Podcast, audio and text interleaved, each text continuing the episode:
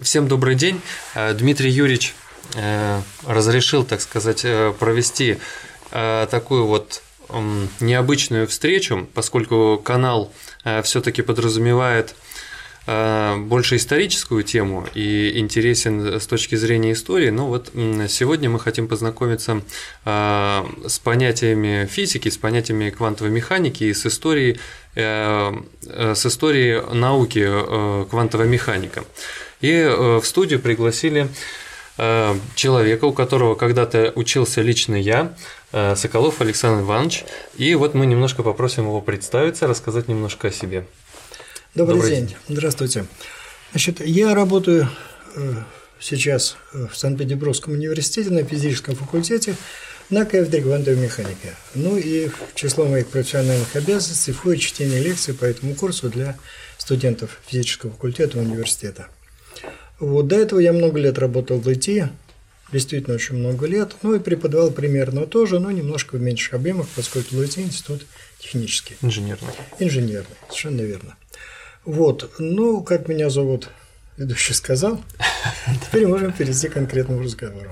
Ну, соответственно, было бы интересно узнать для начала э, о том вообще, как вы попали э, в тему квантовой механики, потому что, видимо, когда вы были студентом, э, эта тема уже каким-то образом в советский период развивалась, можно было выбирать специализации. Вот почему квантовая механика? Ну, у меня путь квантовой механики был непростой, не потому, что э, нельзя было выбрать, или потому, что не было для этого условий. Условия были все. Mm. Физическое образование в Советском Союзе было поставлено очень хорошо, и не только в Москве, и в Ленинграде, и в других крупных городах. Поэтому то, что я не с самого начала начал заниматься квантовой механикой, это и моя вина, и моя беда.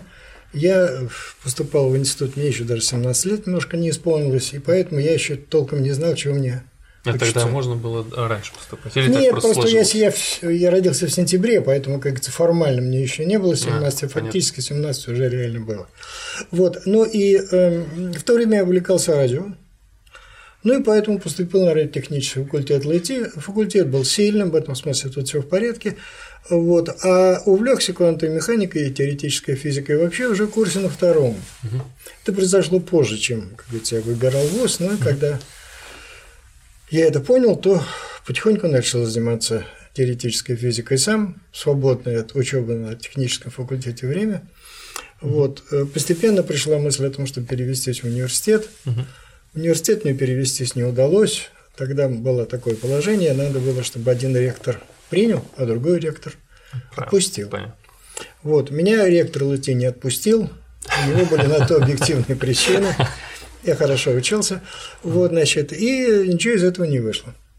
Вот, ну, против, как говорится, себя не пойдешь? Не пойдешь, да, поэтому я потихоньку занимался вечерами тем, что мне было очень интересно, и так потихоньку, потихоньку, потихоньку, значит, вот как-то за несколько лет основу этой науки освоил. Здесь очень важную роль сыграла и вообще общая обстановка в стране. 60-е годы – это время не только там оттепели, там mm-hmm. много чего еще, много интересного в стране происходило, но еще время повального увлечения наукой. Mm-hmm.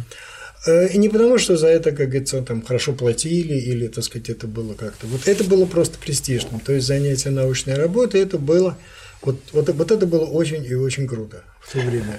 Так а вот а почему? То есть это потому, что было в новинку, потому что как бы наука была только в становлении, и поэтому как бы люди цеплялись, да? Вы вот понимаете, это? вот это очень трудно объяснить. Я думаю, здесь очень много было факторов. Во-первых, это было явление не только советское, это было явление мировое. Mm. Тогда в науку и в Европе, и в Америке пришло очень много молодежи. Это известная вещь.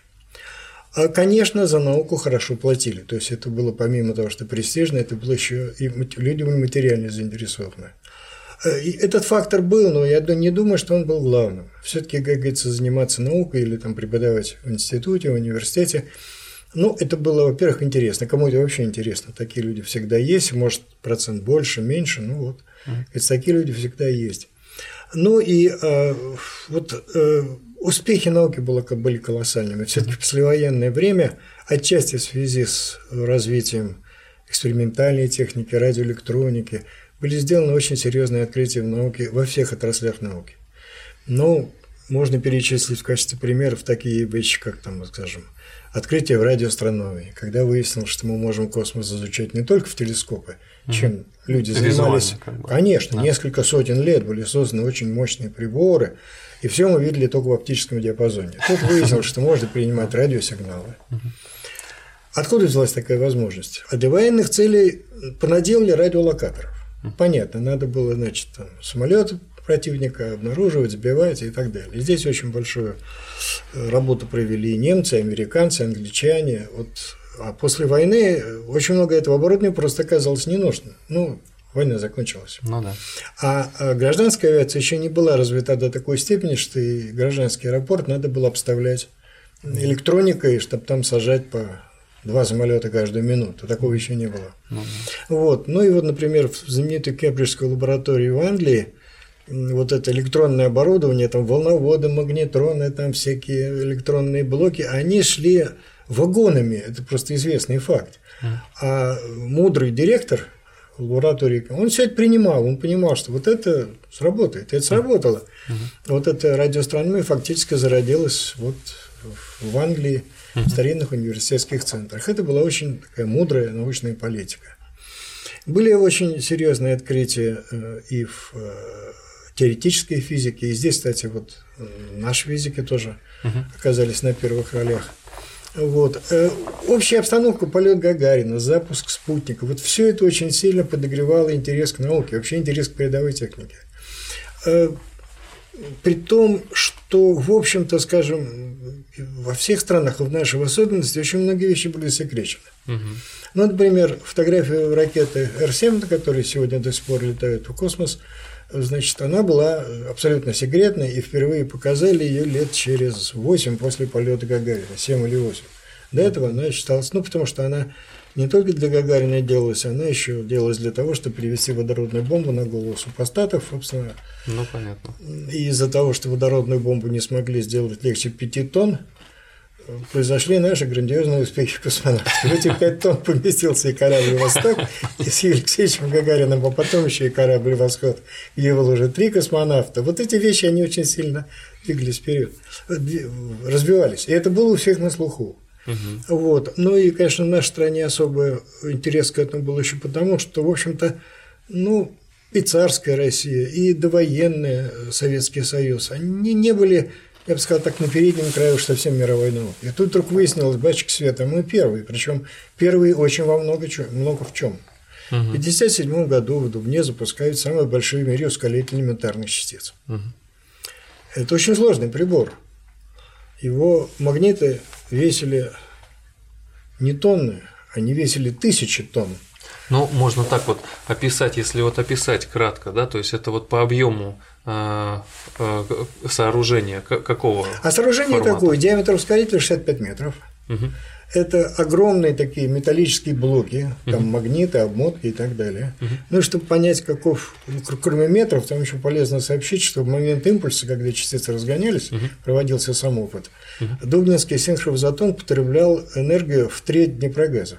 Три дни прогресса. Три дни прогресса. Ну, вот и мы оказались в этом первом. И мы оказались по мощности вот некое время, в течение 5-6 лет, у нас был самый мощный ускоритель. Понятно. Я не могу сказать, что на него были сделаны какие-то такие пахальные открытия.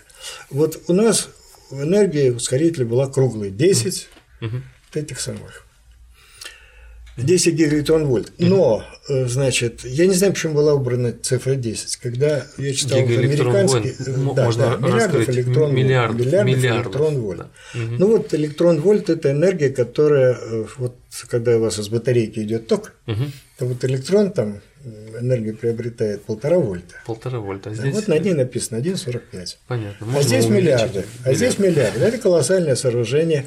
И, и оно не только потребовало там какой-то больших денег на сооружение. Нет, это все очень серьезная инженерная работа. Угу. Ускоритель нельзя сделать на коленке. необходимо тысячи инженеров, высоквалифицированных рабочих, и все это было создано. Вот если это получается 57 год, то это да. получается с 45 -го года, получается в такие кратчайшие сроки, вот скорее это... всего, эти люди, которые отвоевали, поступили, что-то закончили, верно, стали инженерами верно, и сумели сделать такие сооружения. Совершенно верно. Правительство страны очень быстро осознало, может, он осознавал это всегда, но после войны стало особенно вопрос очень остро встал, что в стране просто мало квалифицированных кадров, их и было немного. В 30-е годы была создана сеть учебных вузов, это были десятки и сотни вузов, там были подготовлены люди, но часть из них погибла на войне, часть из них дисквалифицировалась, потому что она 4 года там на фронте была, э, ну и так далее. И вот стал очень, очень вопрос подготовки кадров. Но чтобы готовить кадры, нужны преподаватели. Как подготовить и преподавателей тоже? Вопрос решается очень просто – Средняя зарплата рабочего по стране 700 рублей. Угу. Назначаем зарплату доценту 3200 рублей. Понятно. Агитация дальше какая не нужна. Агитация не нужна. Люди будут сидеть ночами, не доедать, питаться там пшенной кашей, угу. и они будут учиться. Угу. А профессор вообще 4500 рублей. Угу. Ну, для сравнения, автомобиль «Москвич», который самый первый, который угу. являлся немножко переделанным вариантом, угу. да, Opel Гадета, угу. значит, он стоил 9 тысяч. То есть, две профессорские зарплаты, один автомобиль, новый из магазина. Понятно. Вот, и вот э, это позволило за несколько лет решить, э, решить Вопрос кадров проблему инженеров. кадров. Конечно, конечно. Можно, Кроме того, очень сказать, разумно использовались те немцы, угу. которые у нас в плену оказались. Среди них было, конечно, не такое количество крупных ученых, как, какое вывезли американцы. Угу. Американцы собрали сливки. Понятно. Ну, по понятным причинам. При этом они совершенно не смотрели на то, эти люди сотрудничали с Гитлером, не сотрудничали с Гитлером. Ну, Вернер фон Браун, который отвез американцев на Луну в 1969 году. Понятно. Это его ракета Сатурн-5, он является главным конструктором, его в кабинете, она угу. стояла у него за спиной, моделька, там все его ракеты от Фау-2, угу. но стояла и Сатурн-5. Угу. Он вообще-то был не просто личным другом Гитлера, он еще входил в так называемый кружок друзей Райхсфюрера СС то есть Гиммлера. Понятно. То есть человек был, мягко говоря, очень сильно вписан в систему. Политизирован. Ну, конечно, mm конечно. Американцы его вывезли, долгое время скрывали, что он у них. Ему долгое время не давали работать наравне с американскими инженерами, вот именно из-за того, что его приходилось прятать. прятать. Ну, когда мы запустили спутник, а потом Гагарина, маски были сброшены. Понятно. Ему все поняли, что американские инженеры ну, не справляются, они отстают от русских. Угу. Ну, все. А Браун, вот он. Угу. И он за 8 лет 61 года начал, в 69-м привез на Луну.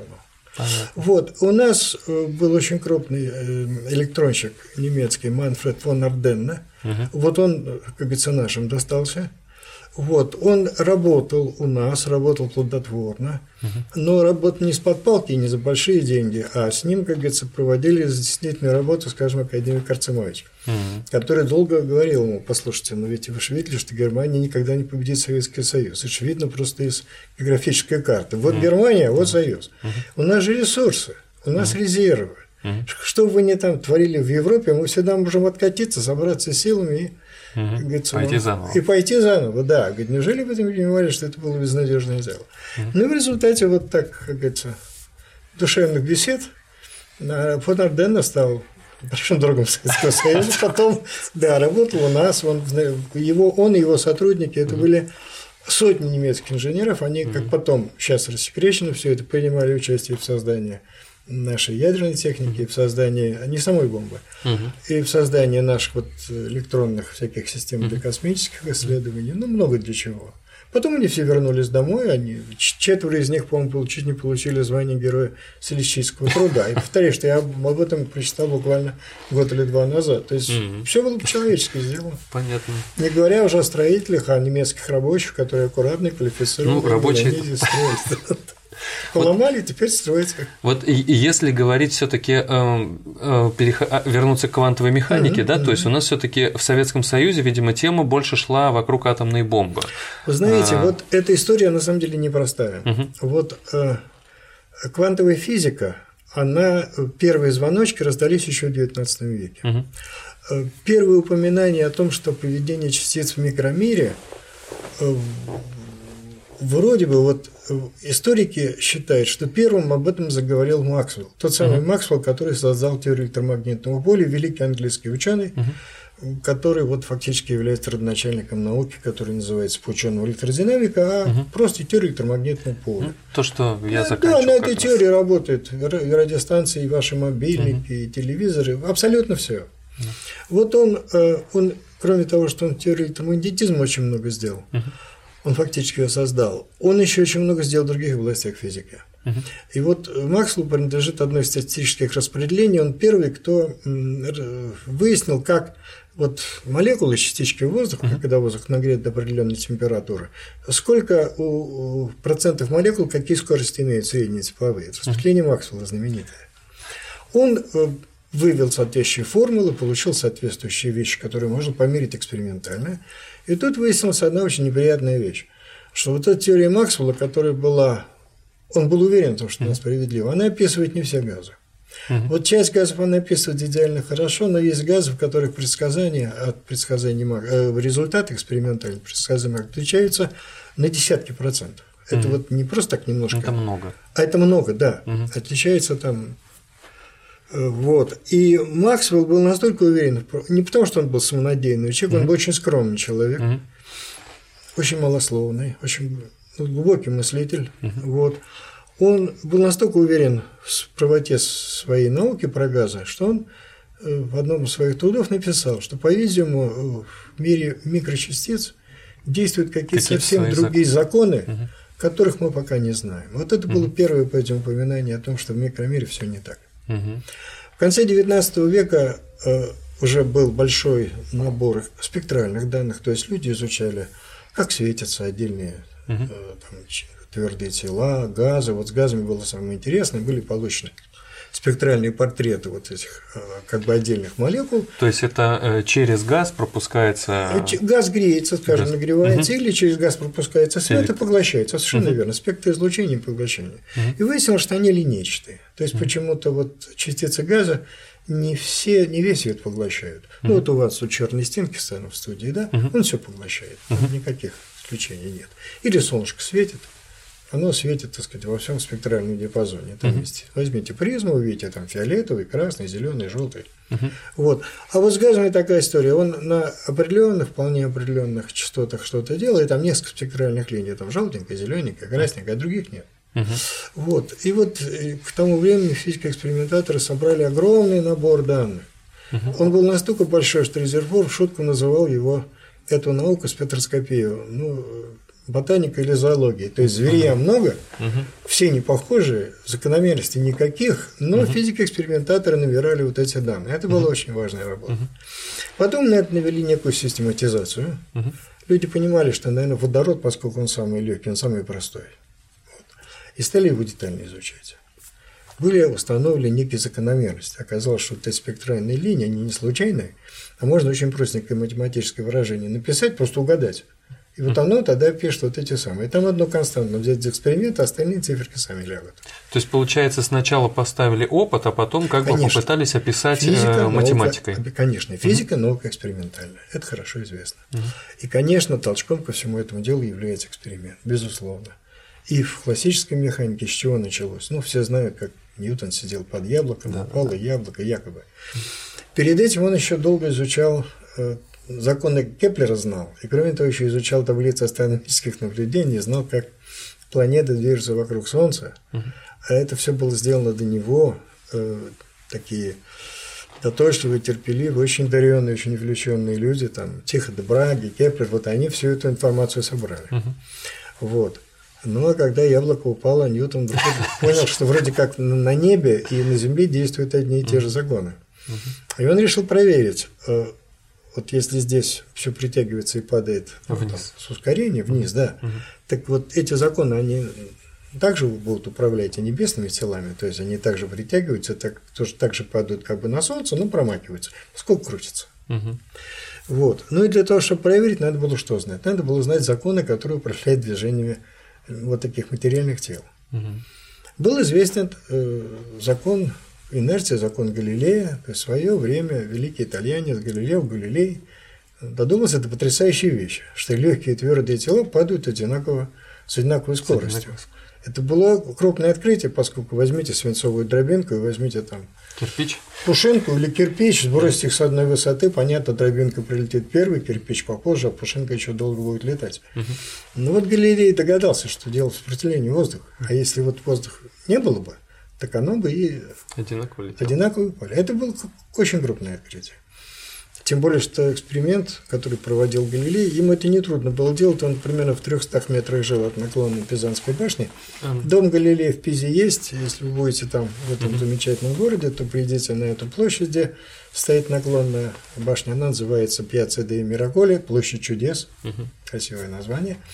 Вот, и метров в трехстах по одной из там, главных улиц вы дойдете до дома Галилея. Там есть большая мемориальная доска на втором этаже, на которой написано, что в этом доме когда-то давно, в доме богатого купца Винченцо Галилея родился Галилео Галилей, будущий и так далее. Ну, если по-итальянски. Вот, значит. Ну и вот он с этой башни он кидал разные предметы, как утверждает легенда. И башня довольно здорово наклонена, там 7 градусов. Вот. И постепенно догадался вот до этого. Но других-то законов не было. В частности, было непонятно, а под действием силы, как тело разгоняется, или может летит постоянной скоростью. Угу. Вот мы знаем, да? Угу. Самолет взлетел, двигатели дают постоянную тягу, самолет летит с постоянной скоростью. Угу. То есть вроде как скорость пропорциональна силе. Угу. Двигатели газу поддали, самолет улетел быстрее. Угу. Ну вот Ньютон понял, что это не так, что сила, она создает ускорение, не скорость. А скорость – это из-за того, что есть торможение воздуха, и когда угу. тяга двигателя вынавешивается с определением воздуха, вот тогда на постоянную скорость самолета выходит. Угу.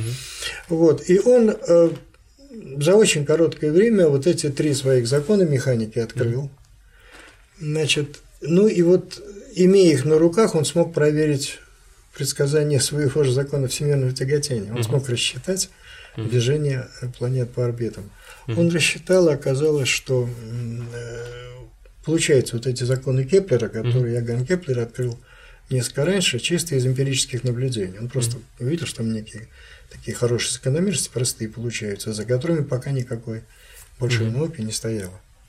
Ну, то есть вот. получается, что они, а, ну, то есть, ну, то, так, то что мы и сказали, да? Да, есть, это эксперимент. А, эксперимент, который эксперимент. они попытались как-то рассчитывать, Конечно. эти расчеты фиксировались, и потом Совершенно выводилась определенная закономерность. Более того, эксперимент подтолкнул и математику. Дело в том, что когда Ньютон начал вот э, пытаться описать законы движения, угу. формулировать уравнения механики, выяснилось, что математики подходящей нет.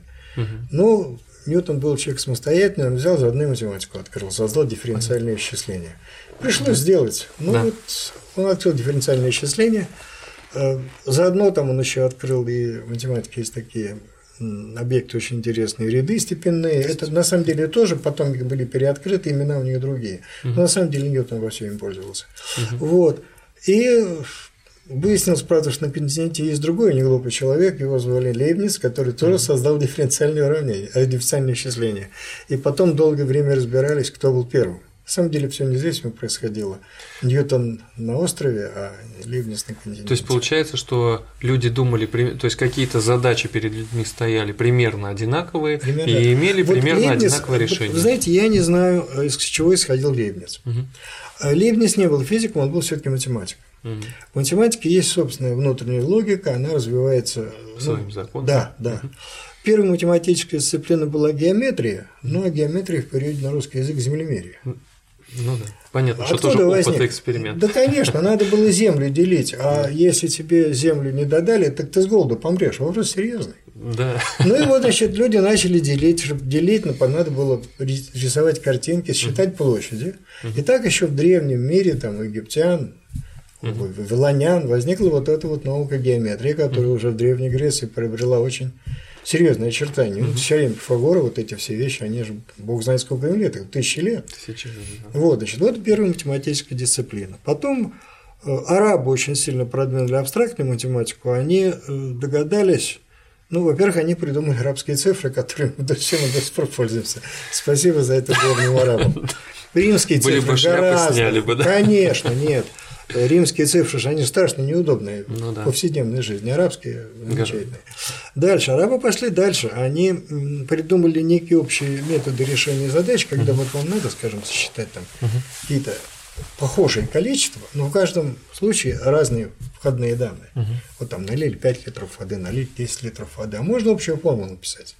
Но только вместо цифр надо буквы написать, а потом вместо них подставлять цифры. Угу. Так возник алгебраический метод. Слово алгебра происходит от арабского альджебр. Это был метод решения вот таких задач. Вот. Ну и вот математика, она так вот двигалась, развивалась, э, но такие толчки к возникновению новых разделов очень часто давала физика и астрономия. Угу. Вот до сих пор в наших университетах нет математических факультетов, а есть механика математическая или математика. Это потому, что механика классическая математика страшно близкие вещи. И астрономия обычно на мехмате. Вот именно по этой причине. Ну и вот так э, была построена классическая механика. Потом, вслед за Ньютоном, ее еще несколько раз переформулировали. Не потому, что у Ньютона все было неправильно, все было правильно. Более того, Ньютон даже предусмотрел некоторые вещи, которых он догадываться не мог. Он предъявил некоторые уравнения механики в такой форме, что они оказались справедливыми механики теории относительности. Mm, Естественно, Ньютон об этом предположил. Mm. Но вот так он грамотно все построил, уж не знаю, что его сказать. То есть это просто математика так сложилась, и он как бы не смог трактовать ее или Нет, нет, не он прав? просто написал второй закон Ньютона не через массу на ускорение, mm а через э, производные от импульса. Ага. Если вы в обычной механике напишете, ну, перепишите массу на ускорение. Это, uh это все совпадает. uh Но в релятивистской механике вот вторая, вот вариант Ньютона, он применим и там. uh А в, в, это самое, вот масса на ускорение, uh у нас уже она в обычной механике не, не очень работает. хорошо, масса постоянная, а масса, как известно, с скоростью меняется. Угу. Вот, а вот это просто курьез такой. Понятно. Вряд ли Ньютон о чем-то таком догадывался. много о чем догадывался, но, но не об этом. Понятно. Вот. Ну и также было, вот э, классическая механика основа всех наук. Она угу. в конце XVIII века она была развита настолько, ну, наверное, все об этом знают, что дальние планеты предсказали, просто анализируя движение более близких. Угу. Было видно, что движение планет там, Юпитера, угу. там, Марса, они описываются очень хорошо механикой, но вот для дальних планет есть небольшое отклонение. Было непонятно, откуда все берется. Пока не сообразили, что вот эти очень маленькие отклонения предсказания теории связаны просто с тем, что за этими планетами есть еще. И вот те немножко действуют на а, То есть они вот эти. дальние планеты воздействуют на, на те, которые. Да, на ближние. Чуть-чуть подправляют то, что Их предсказывает движение. теория, да. Понятно. Более того, математики и механики 18-го, начала 19 веков достигли такого уровня совершенства, что, как известно, дальние планеты были просто открыты, как говорят, на кончике пера. Анализируя вот отклонение траектории полета более близких планет э, по сравнению с тем, что предсказывает угу. ньютоновская простая теория, люди смогли указать, где искать следующую планету, в угу. какое время и в каком месте. И дальше уже экспериментально. А дальше, да, навели телескоп и увидели. Угу. Ну вот Леверье и Адамс, там была целая история о том, как они выясняли, кто первый. Угу, вот. Ну вот, э, то есть вот, вот уровень развития классической механики. Он был совершенно фантастический. Достаточно серьезно. Ну, куда серьезнее. Ведь это, причем более, это, эти все расчеты велись без вычислительных машин. Да, это все, это ж, да, все это ж на бумажке, карандашком, свинцовым. Понятно. Свинцовым. Вот, или перьевой ручкой. А, ну, то есть, если возвращаться теперь все-таки к нашей э, теме, квантовая да. механика, то есть там тоже э, Безусловно. начали складываться Эксперимент, определенные да, эксперименты. Да, да. И... Были эксперименты, которые э, их на... число росло, э, тех экспериментов, которые никак невозможно объяснить. Причем угу. невозможно объяснить не количественно, не то, что там немножко цифры уходят в бок, и там угу. вот, ну как в астрономии, немножко планета не так идет, но в общем все работает. Ну да. А здесь нет, здесь полный ужас. Угу. Вот эти спектры, их было совершенно непонятно, на что э, сваливать. Угу. Дальше была проблема излучения черного тела. Ну вот угу. мы знаем, что если любое тело, которое вот лежит на столе, оно немножко излучает. Это магнитная энергия, да? Угу. Вот. А, значит, если его нагреть, оно будет излучать больше. Поднесешь руку, вот от него тепло идет. Угу. Если еще подогреть, кроме тепла еще и свет пойдет, оно темно-красным станет. Угу. Если совсем хорошо нагреть, оно светиться начнет уже угу. ярким светом. Угу. Если нагреть до 6 тысяч градусов, то оно будет просто белым, то есть оно будет излучать весь солнечный спектр. Весь. А о том, что спектр есть, это знал вот еще Ньютон, там это угу. давно люди сделали призмы, наблюдали, там разлагали свет, это все знали. Угу. Вот. Ну и вот вопрос возник. Теоретическая физика уже развита, есть классическая механика, угу. доведенная до высшей степени совершенства. Есть статистическая физика, то есть uh-huh. наука, которая изучает механику очень больших систем, в которых uh-huh. очень много атомов молекул. Uh-huh.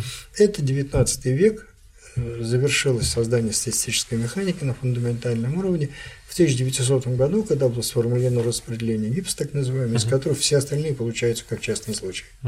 Вот все, что в 19 веке было открыто, было. И вот люди попытались описать, а как вот эта энергия, которую излучает вот это черное, как говорят, тело, Э, распределена по спектру. То есть на каких частотах оно светит сильнее, на каких частотах послабее, где угу. макушка, вот мы видим, когда Максимум. нагреваем, что макушка смещается, угу. она по мере нагрева из э, больших длин волн идет к все более коротким длинным волн, доходит до оптического диапазона, угу. потом, значит, еще там подальше. В общем, тело от красного становится белым, потом все более ярким, еще более ярким. Вот была задача а как объяснить вот это самое распределение? А физика к тому времени была столь совершенная, что задачи тоже можно поставить. Угу. Вот было ясно, что решим, если захотим. Угу. Решили, оказалось совершенно гнусная вещь. Оказалось, что если написать все по законам классической статистической физики, классической электродинамики, по всему, что полагается, то полная энергия, излучаемая любым телом при сколь угодно невысокой температуре, оказывается бесконечно большой. Понятно. Это называлось ультрафиолетовая катастрофа получила определенное название. Угу. То есть классическая физика вот здесь, ну, как говорят молодые люди, она претерпела полный облом. Вот, вот, угу. вот ни в какие ворота не лезли предсказать. То есть просто непонятно, что это такое и да, как это трактовать. Да, и как это трактовать. Угу. Но физики-экспериментаторы, они ставили опыты. Угу. Вот этот спектр, он был промерен очень хорошо. Угу. И с каждым годом, это конец 19 века, вот это он промерялся все точнее, точнее, точнее. Угу. Более того, были открыты некие, как говорят, эмпирические законы. То есть люди просто брали экспериментальные данные, на Петровку ставили точки и подбирали кривую, которая mm-hmm. вот эти точки опишет. Mm-hmm. И был еще в 1884 году открыт так называемый закон Вина, угу. из которого следовало, что вот энергия, которая приходится на высокие частоты, с ростом частоты должна очень быстро убывать. Угу. То есть никакой ультрафиолетовой катастрофы нет в жизни, это естественно. В вот. реальной жизни. Да, но вот классическая физика начисто отказывалась объяснять, почему на высоких частотах у нас с вами вот такой. Там она предсказывала очень сильный рост. А эксперимент предсказывал, что начиная с некоторой максимальной частоты начинается падение, причем падение настолько быстрое, что если все сложить, получится прекрасный, точный, хороший ответ, конечный и это самое. Был открыт так называемый закон Стефана Больцмана, от, экспериментально, из которого следовало, что если вы нагреваете тело, то количество излучаемой им энергии растет как четвертая степень температуры. Ну, абсолютная mm-hmm. температура. Mm-hmm. Это тоже, он был хорошо известен, закон Стефана Больцмана, он тоже еще в XIX веке был открыт. И вот эти вещи все не лезли ни в какие ворота с позиции э, классической физики. И вот бывают такие совпадения. В последний год XIX века, 1900 угу. Планк, Макс Планк, великий немецкий физик, выступая на заседании немецкого физического общества, сообщил, что он придумал некий хитрый трюк, угу. чисто математический такой, ну, ход, который он считал несерьезным, но он просто угадал, как надо подправить закон классической физики, чтобы получить правильные ответы. Просто угадал. Просто Подбирал. угадал. Или он, подбором. Он, он просто смотрел, вот, вот угу. тот, ну вот не хотел употреблять этого слова, тот интеграл, который расходится, который дает бесконечность. Он говорит, давайте вот подправим вот в этом месте. И тогда он не только конечный ответ даст, но он даст ответ, который очень хорошо ложится на эксперимент. То есть методом подбора да, нашли он математику, предложил, которая он предложил описала... такую гипотезу, что ага. стенки вещества, когда угу. обмениваются излучением, угу. поглощают его не непрерывно, не любыми порциями, а квантами. Угу. Тогда и возникло понятие кванта. То есть квант как просто э, слово, которое обозначает порцию да, отдельно. Совершенно верно, это порция. Это латинское слово квантум. Ну, в русском языке сейчас уже никто, наверное, не понимает, что это значит. А вот в пьесах Александра Николаевича Островского там артисты, которые, как известно, все были немножко пьяницы, ну, оно и сейчас, наверное, так, по крайней мере, не для всех, но для многих. Они ходили там в буфет или в ресторан, и там выпивали и закусывали, было такое выражение «квантум сатис», то есть до полного удовлетворения. Сатисфакция – это удовлетворение, а квантум – порция. Понятно. Вот квантум сатис. То есть э, Островский заложил механику? Нет, по крайней мере, ну тогда люди латыни греческий изучали в школах, некоторых выгоняли из гимназии, но какие-то Понятно. Сведения оставались. Ну, как Остап Бендер, он же неизвестно, где учился, но много чего знал. Но много чего знал. Умный был парень, так сказать, сметливый, с хорошей памятью. Понятно. Вот, вот квантум сатис. Было введено понятие кванта энергии, причем э, сам Планк относился к нему, э, ну, как некой временной мере, и считал, что, в общем, ну, вот он угадал, Повезло. Ну, ну это ерунда какая-то, угу. что за этим на самом деле ничего такого серьезного не стоит. Но ответы получились настолько хорошими. Кстати, произошло, этот доклад произошел 14 декабря 1900 года, uh-huh. как раз годовщину этого самого декабристского восстания. Ну, uh-huh. понятно, я вещи связывать не надо, но вот через 75 лет. Там сбунтовались против царя, здесь сбунтовались против классической физики. Вот, значит, шутка. Карма, карма. Карма, да, вот, вот, вот. Значит, э, и все вот так как-то было было понятно, что чего-то очень большое угадано, но совершенно было непонятно, с какой стати вот надо uh-huh. эту энергию это квантовать. Uh-huh. Но для этого нет никаких оснований. Угу. То есть, э, тут, по, да. я перебью понятие квантовать энергию, то есть энергия тоже может идти как бы не э, по, Тогда считалось, порциями. что она только угу. поглощается, излучается порциями. Угу. Считалось, что в вакууме она летит как некая непрерывная субстанция, как угу. поле. Угу. К тому времени это очень важно. И э, теория электромагнитного поля уже была очень mm. хорошо разработана. Ее знало очень ограниченное число лиц, но тем не менее те, кто знали, они э, ее очень активно применяли. Ну, то есть люди уже понимали, Нет, что поле. Специалисты, как... специалисты угу. да, теория поля уже во все была. Специалисты не просто ее знали, угу. не просто в университетах читали, там студентам домики ставили. Угу. Нет, они очень широко применяли, потому что ведь в XIX веке возникла телеграфия. Угу. А потом радиотелеграфия, 1895 год, вопрос о русских. Угу. Александр Степанович Попов открыл радиосвязь угу. и продемонстрировал на расстоянии в несколько десятков метров из одной аудитории химфака университета нашего в другую аудиторию. Да. Все это происходило на Васильевском острове, здесь недалеко. Ну, собственно, у нас вот. там в Латии э, стоит даже музей. Да, да, да, конечно. Можно сходить конечно, посмотреть. Совершенно верно. Можешь посмотреть на угу. первый радиоприемник Попова. В Латии можно посмотреть музей. Угу. Вот. То есть электромагнитное поле было уже не то, что очень привычным, но специалисты его знали. Угу. И все прекрасно понимали, что электромагнитная волна идет как некая непрерывная вот такая распространяется в эфире, вот в некой субстанции, угу. в вакууме. И в этом смысле э, Планк не квантовал само поле. Он считал, что дискретными порциями поглощает стенка uh-huh. термомагнитное излучение, и его же излучает. Uh-huh. Вот этого ему хватило. Uh-huh. Вот. И э, вот этот успех, он был такой, с одной стороны, случайный, а с другой стороны, вот эта мысль, по-видимому, запала э, ну, в голову тех, кто этим делом занимался, и среди них оказался тогда еще молодой и никому неизвестный Альберт Эйнштейн. Mm. Значит, была проблема объяснения фотоэффекта. Значит, это когда вы светите на металл, а из него летят электроны. Ну, раз светишь, значит, энергию сообщаешь. Электрон берет энергию, преодолевает вот эту работу, которую надо потратить, называется работа выхода, вырывается и летит. Вроде так как-то картинка более-менее понятная. Но проблема-то была вот в чем. Вы могли светить на металл светом сколь угодно сильным, угу. но если частота у него была недостаточно высокой, электроны не летели. Угу. Вот вы светите, как говорится, вот мощной лампой, а металл не излучает электроны. А стоит вам, скажем, из красного света перейти в голубой, угу. в зеленый, угу. и начинается вот этот, как называют его, внешний фотоэффект. Внешний, То есть, да. да. Угу. И вот откуда берется вот это, как называли, красная граница фотоэффекта, никто не мог понять. То есть оказалось, что эмиссия электронов, выбрасывание металлом электронов зависит не столько от энергии угу. света, сколько, сколько его частоты. Очень странная вещь. Угу.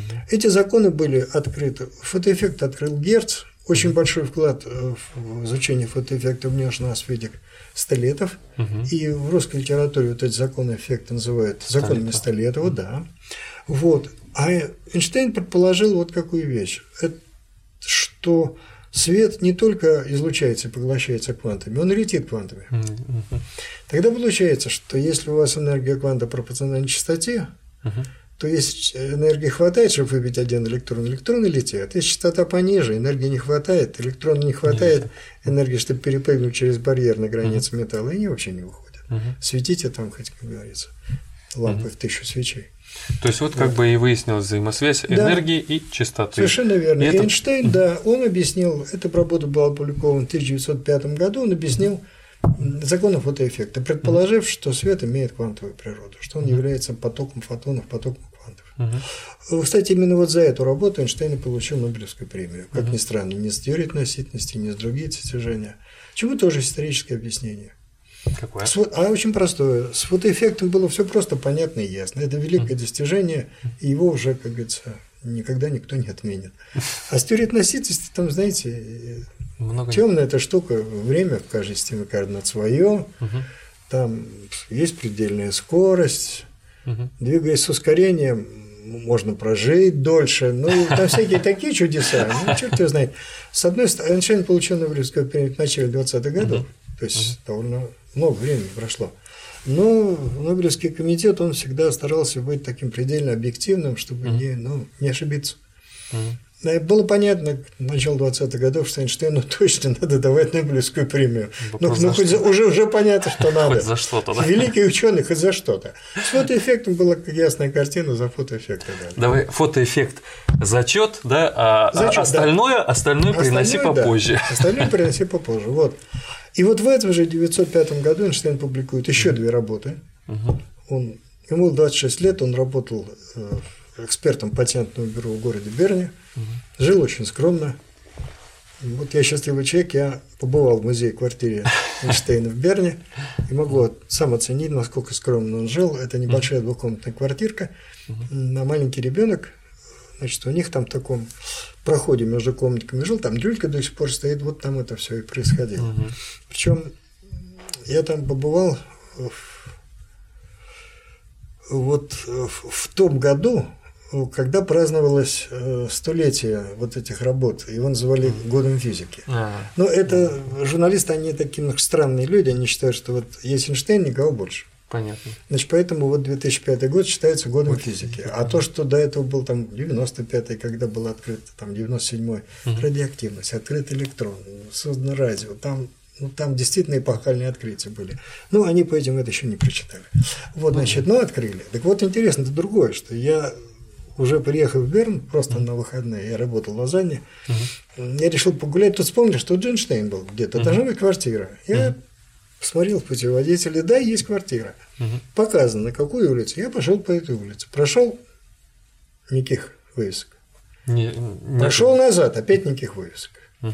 Прошел третий раз, опять. И тут я разглядел такую маленькую табличку. Угу. Написано, что вот тут вот музей квартиры Эйнштейна, стрелочка наверх, там на втором или третьем этаже, и все.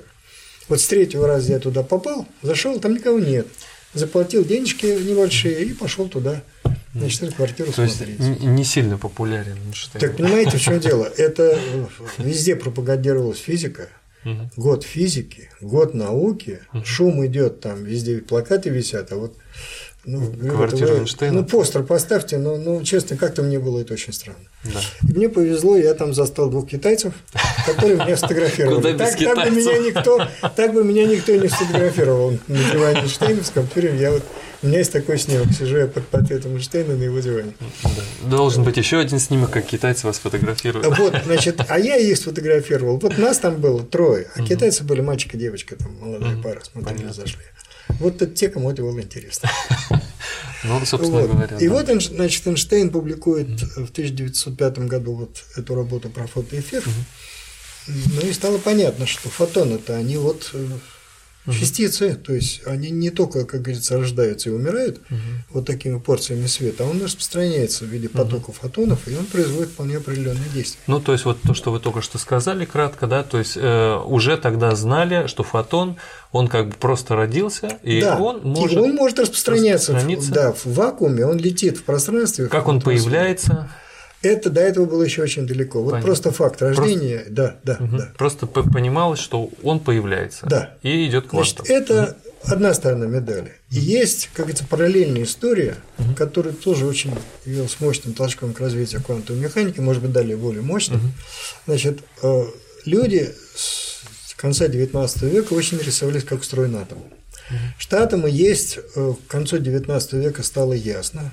Вот я не утрирую, только к концу XIX века более-менее стало ясно, что вещество имеет атомную структуру. Греки об этом додумались 2000 лет назад. Вот Левкипа Демокрит, угу. в любом учебнике вы найдете, что вот они там сидели из общефилософских соображений додумались до того, что если камень ломать на куски, угу. то рано или поздно доломаешься такого, что уже не сломать. Вот, значит, и вот это они и назвали неделимый. Угу. По-гречески атом. атом. А отрицание, том это резать, значит. Микротом у нас угу. есть там. Понятно. Томография. Томография. Вот. Значит, это нарезаешь слоями. Вот, значит, ну и вот э, тогда уже прямыми экспериментами э, было пок... не совсем прямыми. Вот Максвелл и те, кто сдавал статистическую механику, они в предположении, что вещество имеет молекулярную структуру, объяснили невероятно много. Угу. Здесь огромную роль сыграл немецкий физик Людвиг Больцман.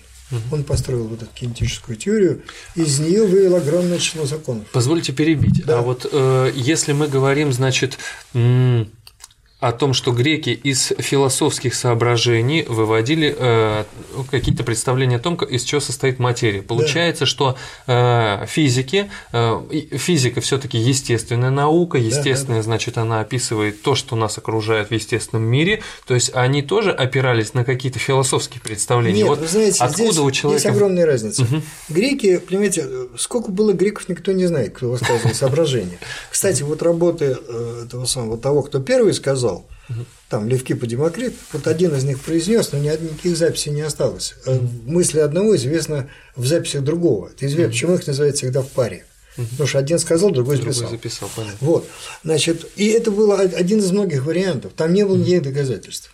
Это ну, были... просто предположение. Ну, ну да, это, ну, это вопрос о том, есть Бог или нет Бога. Ну, доказательств нет ни того, ни другого, поэтому и опровергнуть нельзя. Угу. Поэтому это вечный спор угу. там между неверующими и, и это самое, между разными ветвями религии. Там, и это можно говорить до бесконечности, результат будет один и тот же. Ну, хорошо. Каждый при своем. Каждый при своем. Вот. А здесь нет, здесь появились совершенно материальные доказательства того, что это так. Ну, во-первых, кристаллографы давным-давно изучали структуру природных угу. минералов, угу. она всегда правильная. Вот если кристалл вырос в виде монокристалла, то есть угу. там нет никаких таких вот примесей, примесей угу. там, если нет, если он не из мелких кристалликов, а он такой вот, ну, как бы в горах находит, угу. вот, то он имеет очень э, правильную огранку, природную. Вот не ту, которую, когда алмазы гранят, там девушкам делают сережки. Искусственно, понятно. Искусственно, да. да. Нет, угу. природная огранка, она всегда правильная. Понятно, что, наверное, это так. Вот есть решетка угу. из атомов, и она устроена вот так, что потом воспроизводится на большом уровне. Угу. Была естественная мысль. То есть не из философских соображений. Не, не, нет, это Давайте был предположим, а может. Не, не, не, нет, угу. это был экспериментальный материал, угу. безусловно. Угу. Потом вот эти законы э, статистической физики, как мы ее сейчас называем, они были э, применены к огромному количеству материальных объектов, оказалось, что они очень хорошо объясняют, опять-таки, огромное количество известных экспериментальных данных. Угу. А в основе лежит предположение, что все вещества, газы, жидкости состоят из маленьких частичек, угу. вот этих атомов или молекул. Угу. Это все работало. Ну, то есть человек тоже предположил, что вот есть вот у нас вода да, в стакане, да, и что это да, маленький да. набор маленьких частичек. Набор маленьких частичек, каждая угу. из которых, так сказать, ну, если это однородные вещества, они все угу. одинаковые. Но вот когда как, вот до это самая последняя степень как говорится, деление. уменьшение, деление, Уменьшение, да. Вот дальше уже делить нельзя, дальше угу. начнешь сущность менять. Угу. Вот к этому к 19 веку люди были к этому делу готовы. Хотя угу. среди очень крупных физиков были такие э, быстрее глубокие физики, имя их осталось в истории, они сделали очень много для практической науки, которые в атомарную структуру вещества либо не верили, либо считали, что в этом нет необходимости, в этой гипотезе. И среди них был знаменитый человек Эрнст Мах, тот самый, который скорость 2 маха, 3 маха, вот этот знаменитый аэро- и гидродинамик. Вот. Ну, сейчас еще есть бритва, там маг 2, маг 3. Это, это другое немножко. Там маг, а здесь мах. Да, ну там ну, пишется это так же. Там пишется, пишется так же. Вот, значит, я понимаю, что те, кто формулировал рекламу и вот эти самые лейблы, они имели в виду, что вот два маха, три маха, все Махнул, знают авиацию, скорость. Или махнул, да. Вот. вот, значит. Так вот, Мах, например, был принципиальным противником идеи об атомной структуре вещества, и сохранилась и переведена на русский язык, и переписка с. Угу. Они были ярые научные противники. Эту переписку очень стоит почитать вот в каком смысле. Угу. Это образец невероятно корректного обращения к оппоненту. Угу. Угу. Там не просто уважаемый господин профессор или какие-нибудь такие формальные вещи. Нет. Но видно хорошо, что люди, которые имеют совершенно разные точки зрения, понимают, что второй, другой человек и корреспондент. Он тоже умный, у него есть свое мнение, он его уважает, и он опровергает его чисто научными аргументами. Вот это, это очень интересное чтение вот с этой точки зрения. Вы просто видите, как два этих великих ученых, а Больцман это фигура абсолютно мирового масштаба, это великий человек, это настоящий гений. Вот как они относились друг к другу, и вот для них все-таки истина была превыше всего не в таком пафосном, парадном смысле слова, а они этим жили. Это, это, повторяет, очень полезно почитать, особенно посмотревши какой-нибудь там вот прошу слова или, или, или вот современный телевизор, где все ругаются. Ну да. Никто да. никого не уважает. Никто не может просто аргументированно ответить а на. А там даже и не ставится другого. такая цель, просто заболтать, заговорить, ну, закричать. Вот, ну да. Вот, вот, вот в этом смысле очень, очень полезно поучиться вот этих великих. У великих. И не только не только глубине их мысли, а просто манере общения манере с оппонентом. Это очень здорово. Ну и вот, э, значит, вот развивалась вот эта наука, мы говорили немножко о свете, да, угу. а теперь вот о веществе. Угу. Ну и вот встал вопрос, что атомы есть, в общем, более-менее понятно. Угу. Вопрос, как устроен атом? Угу. Ну и тут в 1897 году открывают электрон. Угу. Прямым опытом было показано, что существуют маленькие заряженные частицы, угу. которые спускаются там нагретым катодом, еще угу. чем-то, куском металла. И с помощью конкретных экспериментов было показано, что они имеют определенный заряд, как потом выяснится, отрицательный. Угу. Они поворачивают под действием электрического поля, магнитного поля. Более того, опыты даже позволили определить отношение массы к заряду. Угу. То есть вот сколько весит и сколько там кулонов угу. заряд, вот это отношение. Напрямую заряд в первых опытах не определили, а вот отношение заряда к массе определили. Угу. И в, 907, э, в 1897 году значит, э, возникла первая элементарная частица. Электрон не атом, он маленький, он мы, к сожалению, ясно, не, не отмечаем да, эту дату, к сожалению. Не отмечаем, конечно, по вопросу о годе физики. Первая элементарная частица открыта. Более того, она оказалась элементарной навсегда. Вот сегодня мы знаем, что электрон, он такой же первичный, как он был вот тогда, ровно 120 лет назад. А, то есть он бесструктурный. По современным понятиям это материальная точка, у которой есть масса, заряд, ну есть еще там вращательный момент, но он ничего не сделан. Вот э, атом сделан из электронов и ядра. Ядро сделано из протонов и нейтронов. Нейтрон и протон сделаны из кварков. Вот эту матрешку, эту всю мы сегодня хорошо знаем. А вот электрон, он первичный. И он таким первичным и остался.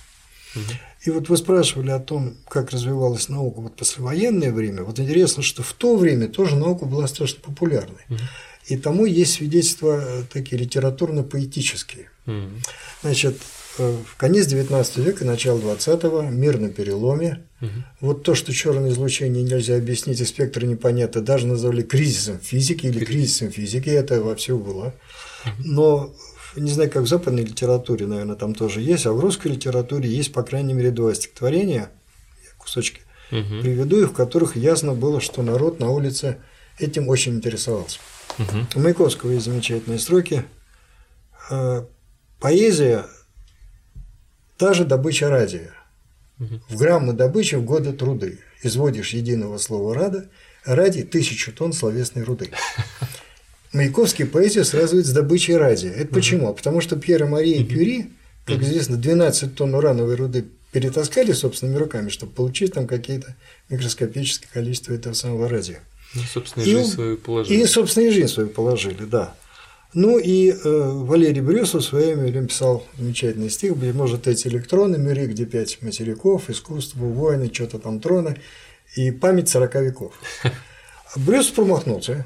Электрон оказался простым, там ни материков, ничего нет. И с ним промахнулся еще один великий человек – Товарищ Ленин, сидя в Швейцарии в эмиграции, не имея никаких конкретных дел, увлекся философией, как известно. Написал книгу «Материализм и периокритицизм». Uh-huh. Он сам говорил, что в эмиграции самое страшное – это не, не опуститься до мелких дрязг, потому что делать нечего, революции нет – Угу. Всякие там подпольные кружки тут в Швейцарии, смешно говорить. Вот, значит, он ударился в философию, а заодно и вот начал разбираться в кризисе, в кризисе физики. физики. И он тогда мне эту фразу значит, сочинил, что электрон так же неисчерпаем, как атом. Угу. Вот как и Брюс, он ошибся. Электрон, он, конечно, неисчерпаем с точки зрения, что он подтолкнул огромное количество научно-технических дисциплин, но он как был бесструктурным, так и остался. Его сколько не черпали, он таким и остался. Значит, была открыта первая элементарная частица. Сразу возникла идея, что она, наверное, в атоме присутствует. Атом, наверное, сделан вот там, там электроны точно сидят. Вопрос, а как они там располагаются? Вот, вот как он туда входит? Атом маленький, это уже было ясно, его ни в какой микроскоп не видишь. Вот, а микроскопы уже тогда были оптические очень сильные, очень хорошие. Угу. Биологи во все там уже клетки там Изучали. вот эти микротомами резали листочки угу. там и ткани живые смотрели. Угу. Вот. А, первая модель была такая. Давайте, значит, сделаем вот что. Вот такая вот есть положительно заряженная масса, а в нее всунуты вот, эти электроны. Вот. Да, угу. эту модель придумал тот же Томпсон, который электрон. Называлась модель очень забавно. Путин к изюму. Так она в истории и, вошла. Э, очень созвучно с Путиным.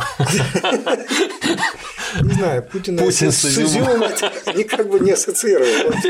Он человек с другого материала. Вот, значит, так вот, э, вот этот пудинг с изюмом, он э, сразу было ясно, что модель эта ущербная.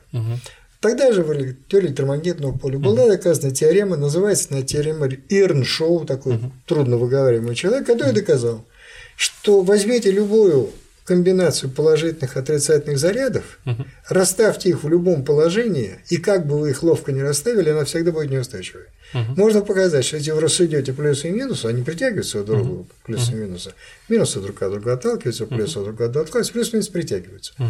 Вот вы рассудите их любым способом, а теперь отпустите, угу. и они разбегутся. Угу. Это так называемая теорема Эрншова, она доказывается в две строчки буквально. Угу. Значит, это номер не работает. Если я в этот пудинг насую электрон, так они там сидеть не будут. Не будут. Значит, угу. эта штука помрет. Значит, возникла, конечно, мысль, а может там типа что-то вот солнечная система, в середине что-то тяжелое положительно заряженное, вокруг летают электроны. Угу. Это называлось планетарной угу. модель атома, да.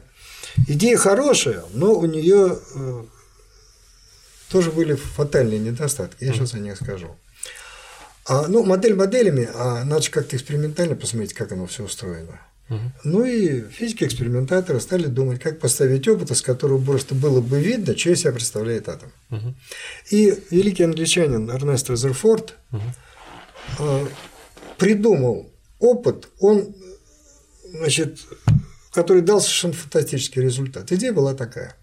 Значит, вот возьмем очень тоненький слой металла, он такой тоненький-тоненький, что атомов вот при пролете сквозь него было мало, угу. чтобы, как говорится, вот эффект был почище. Но люди же тогда не знали, какое количество атомов на какую толщину Примерно идет. знали. Примерно угу. знали, э, ну, примерно знали, была какая информация. Угу. Дело определялось другим. Угу. Прокатайте самые тонкие, какой сможете. А Понятно. А тоньше не получится, ну и все. Ну, ладно. вот, значит, ты стал пропускать через э, эти тонкие пленочки альфа-частицы. Альфич э, Резерфорд тогда был уже очень известным физиком. Дело в том, что он уже сделал работу в области ядерной физики и э, физики радиоактивных материалов, которые понесли ему Нобелевскую премию. Резерфорд получил Нобелевскую премию не за его открытие в атомной ядерной физике, а он еще раньше. А какой это год получается? Это, значит, 908 год, если я не ошибаюсь. Угу. Вот. Но несмотря на Начало. то, что он был уже великим ученым, он продолжал работать.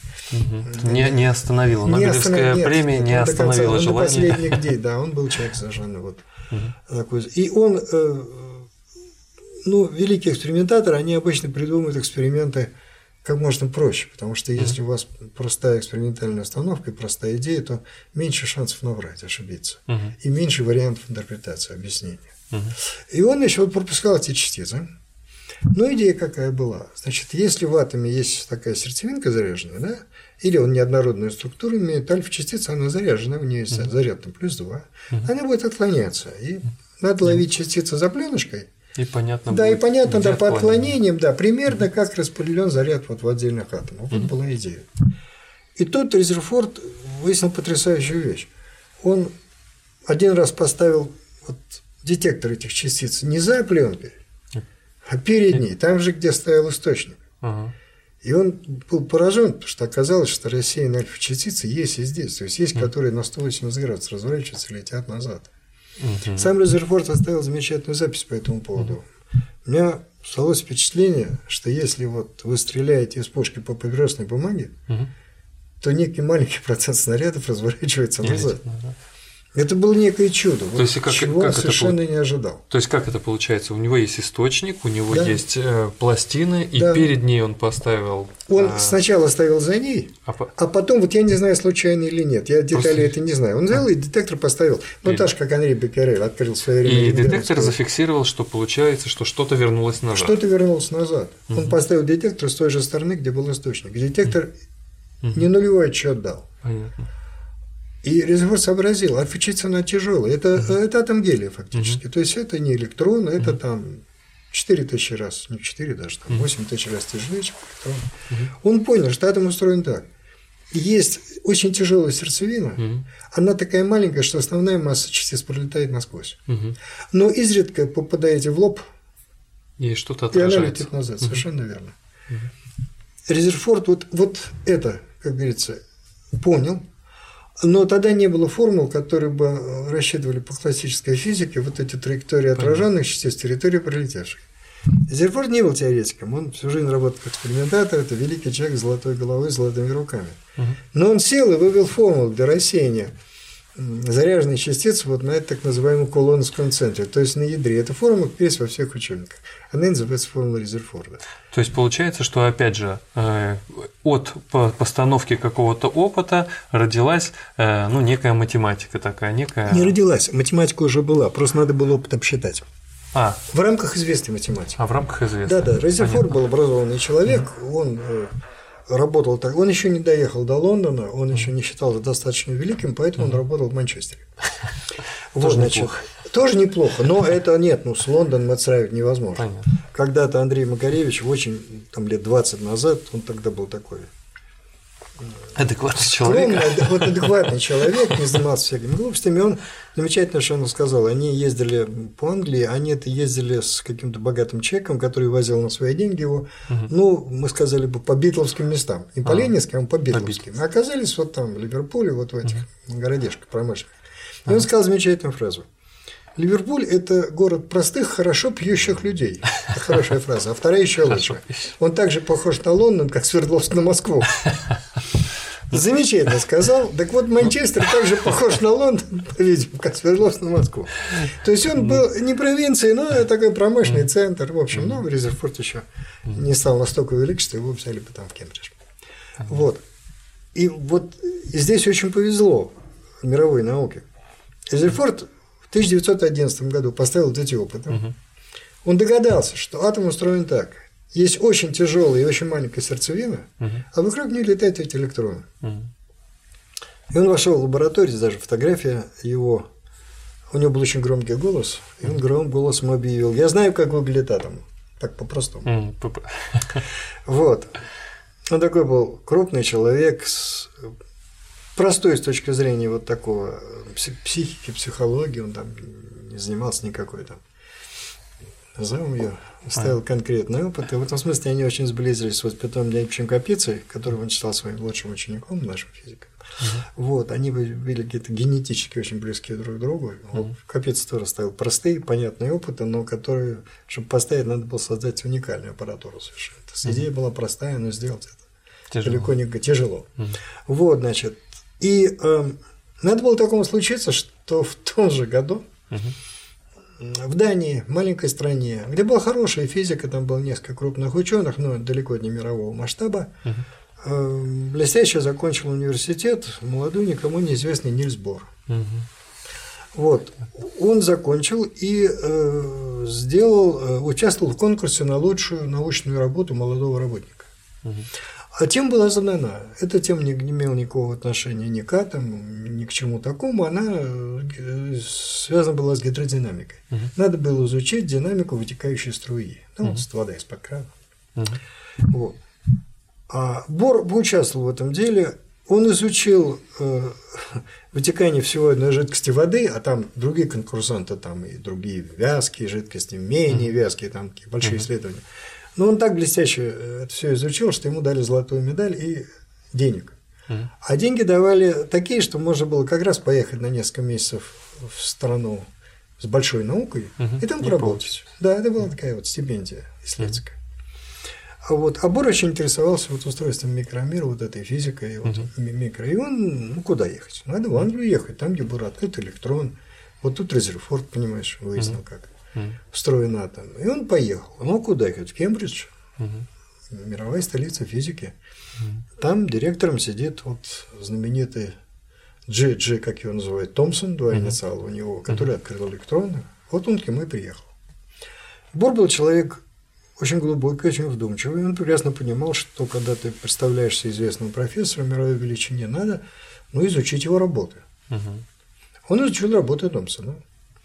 Вот. И во время своего первого визита к Томпсону, когда он, так сказать, ну, представлялся на предмет поработать Мгм. вот, в Кембридже, он ничего умнее не придумал, чем объяснить Томпсону, где он с ним не согласен. То есть, где он в работах Томпсона нашел, ну, как бы ошибки. Ну, то есть, будучи еще таким, ну, условно, Он студентом. никаким не был вообще, он Ну, фактически студент. только кончил университет. А. Более того, он отвратительно говорил по-английски, он до конца жизни плохо говорил по-английски. Мгм. И поэтому, значит, он это заняло два часа. Он два часа объяснял Томпсону А, на он- отвратительном английском языке. Томпсон просто согласился его слушать. Томпсон его ни разу не перебил. Но Томпсон был небольшого роста, а кресла там были такие викторианские. Знаете, чем больше Бор говорил, как описывают люди, люди с чувством юмора, тем больше Томпсон погружался в это кресло. И все больше думал, откуда приехал с континента этот нахал, который говорит на ужасном английском языке и понимаешь, что тут объясняет мне, где тут я-то. Мгм. Проврался, промахнулся, и с чем он не согласен. Но дело кончилось, как должно было кончиться, его на работу Томпсон не взял. Вот, надо было что-то делать. И Бор садится и уезжает в Манчестер к Резерфорду, который вот узнал, как, выглядит атом. Вот. Здесь, говорю, мировой науке страшно повезло. Значит, он приезжает к Резерфорду и сразу начинает пытаться объяснить, что вот та модель планетарная, автором которой сегодня справедливо считается Резерфорд, она все-таки живучая.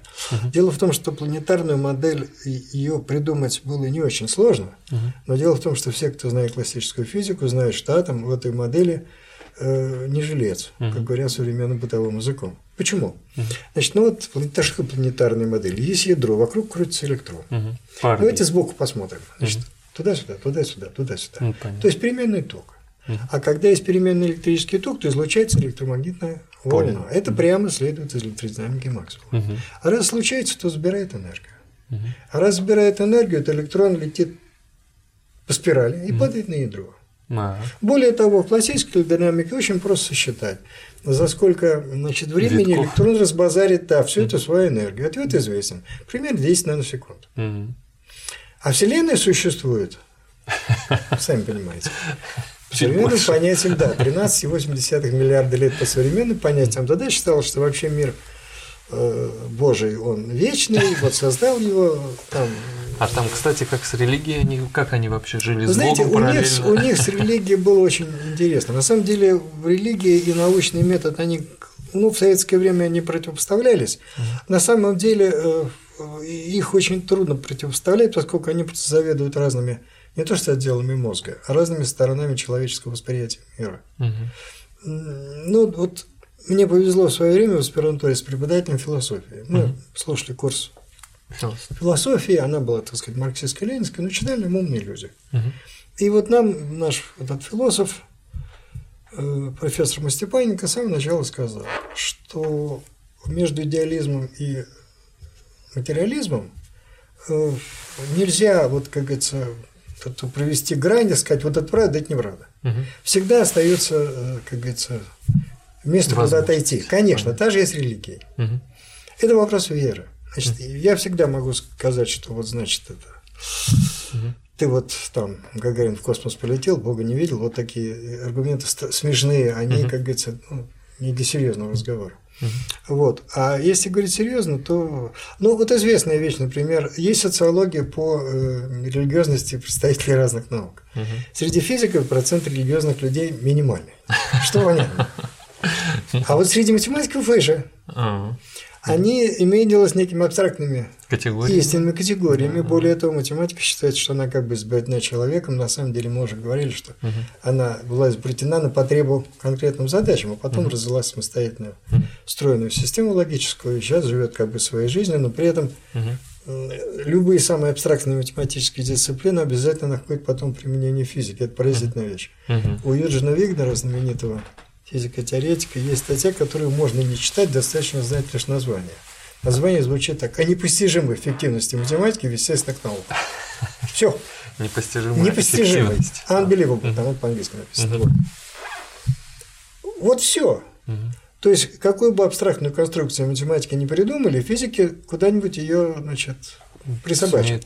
Ну, вот та самая топология, которая сейчас многих на слуху в связи вот с работами Перлемана, там, вот гипотеза Пуанкаре, вот эти вещи все, она очень широко применяется в современной физике элементарных частиц и в самых таких передовых вот Мгм. направлениях теоретической физики. Она очень широко применяется. Мгм. Хотя, казалось бы, ну уж такая штука, штука абстрактная. Ну и много-много-много чего там.